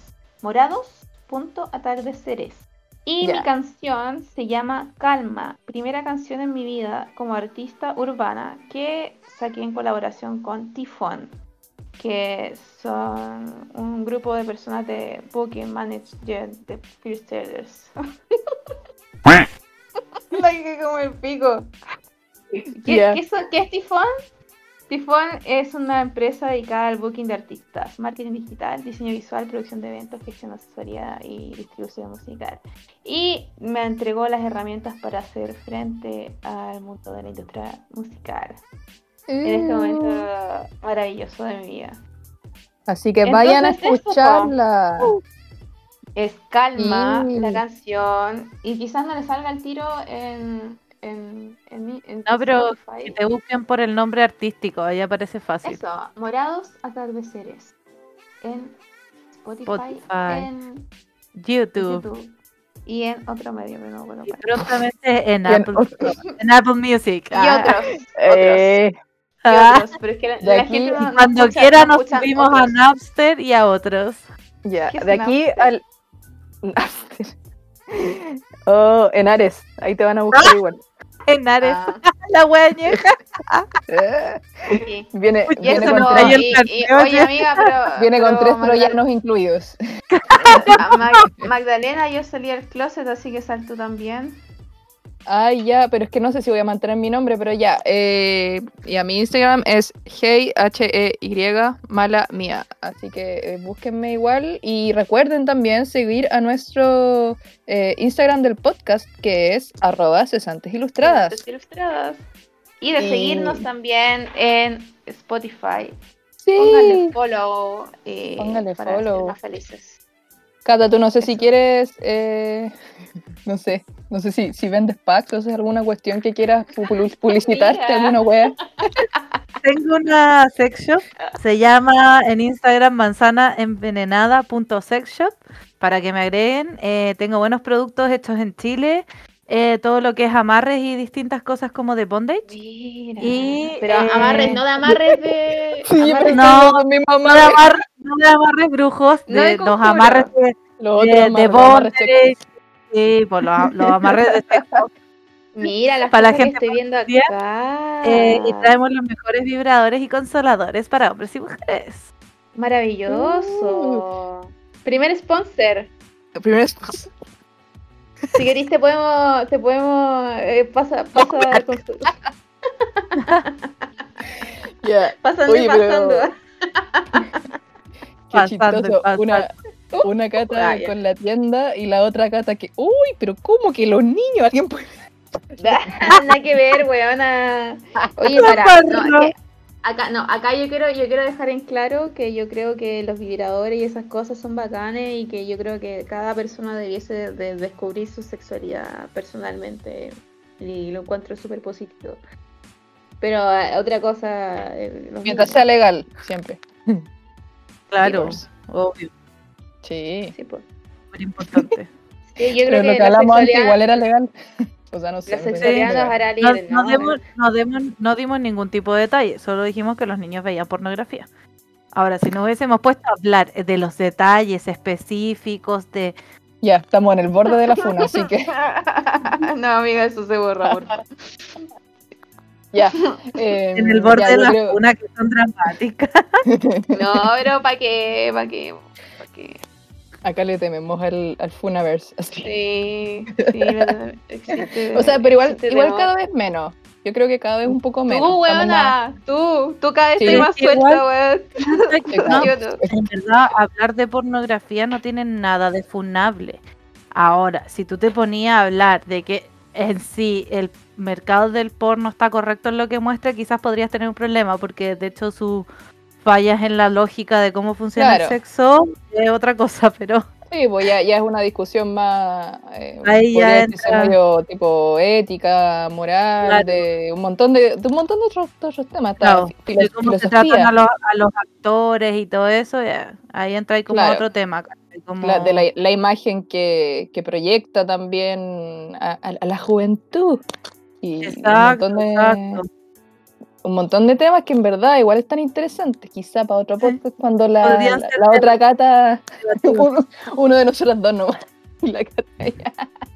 La otra ¿Qué cata deje de cosa? ser No, mojigata. yo no entendí. La cata dice Yo no yo, me soy- retiro yo no de soy esta... Yo no soy mojigata.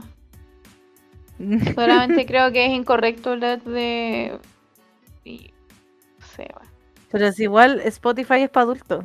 ¿Qué niño te paga Spotify? Ni- yo no soy niño tampoco. ya, muy bueno.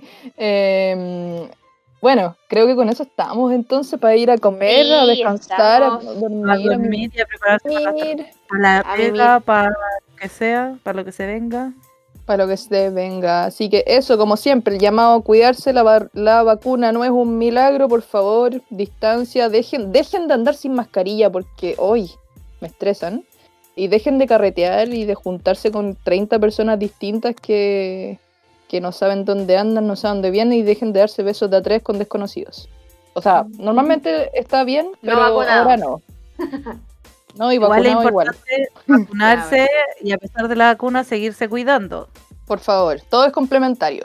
Todos los- Exacto. si podemos dejarlos con un mensaje, es que todos los cuidados se complementan.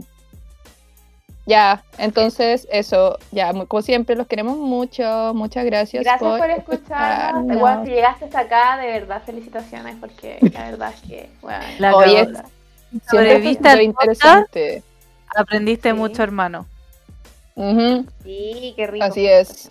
Así que eso, y muchas gracias, Cata, por eh, haber venido. Aprendimos mucho, despejamos varias dudas, así que eso, gracias. Cuando quieran. eh, y gracias por la invitación. Fue divertido compartir con ustedes. Creo que nos reímos y aprendimos de todo un poco. Así que Eh, Oye, muy una- cercano a nuestro sí. lema. El podcast que te eh, entretiene e informa, o informa y entretiene, uno de los dos. Así que mm, me encanta. Ya, eh, bueno, adiós, bye. adiós, bye. Bye, bye, bye. Chau, chau. Adiós. Au revoir.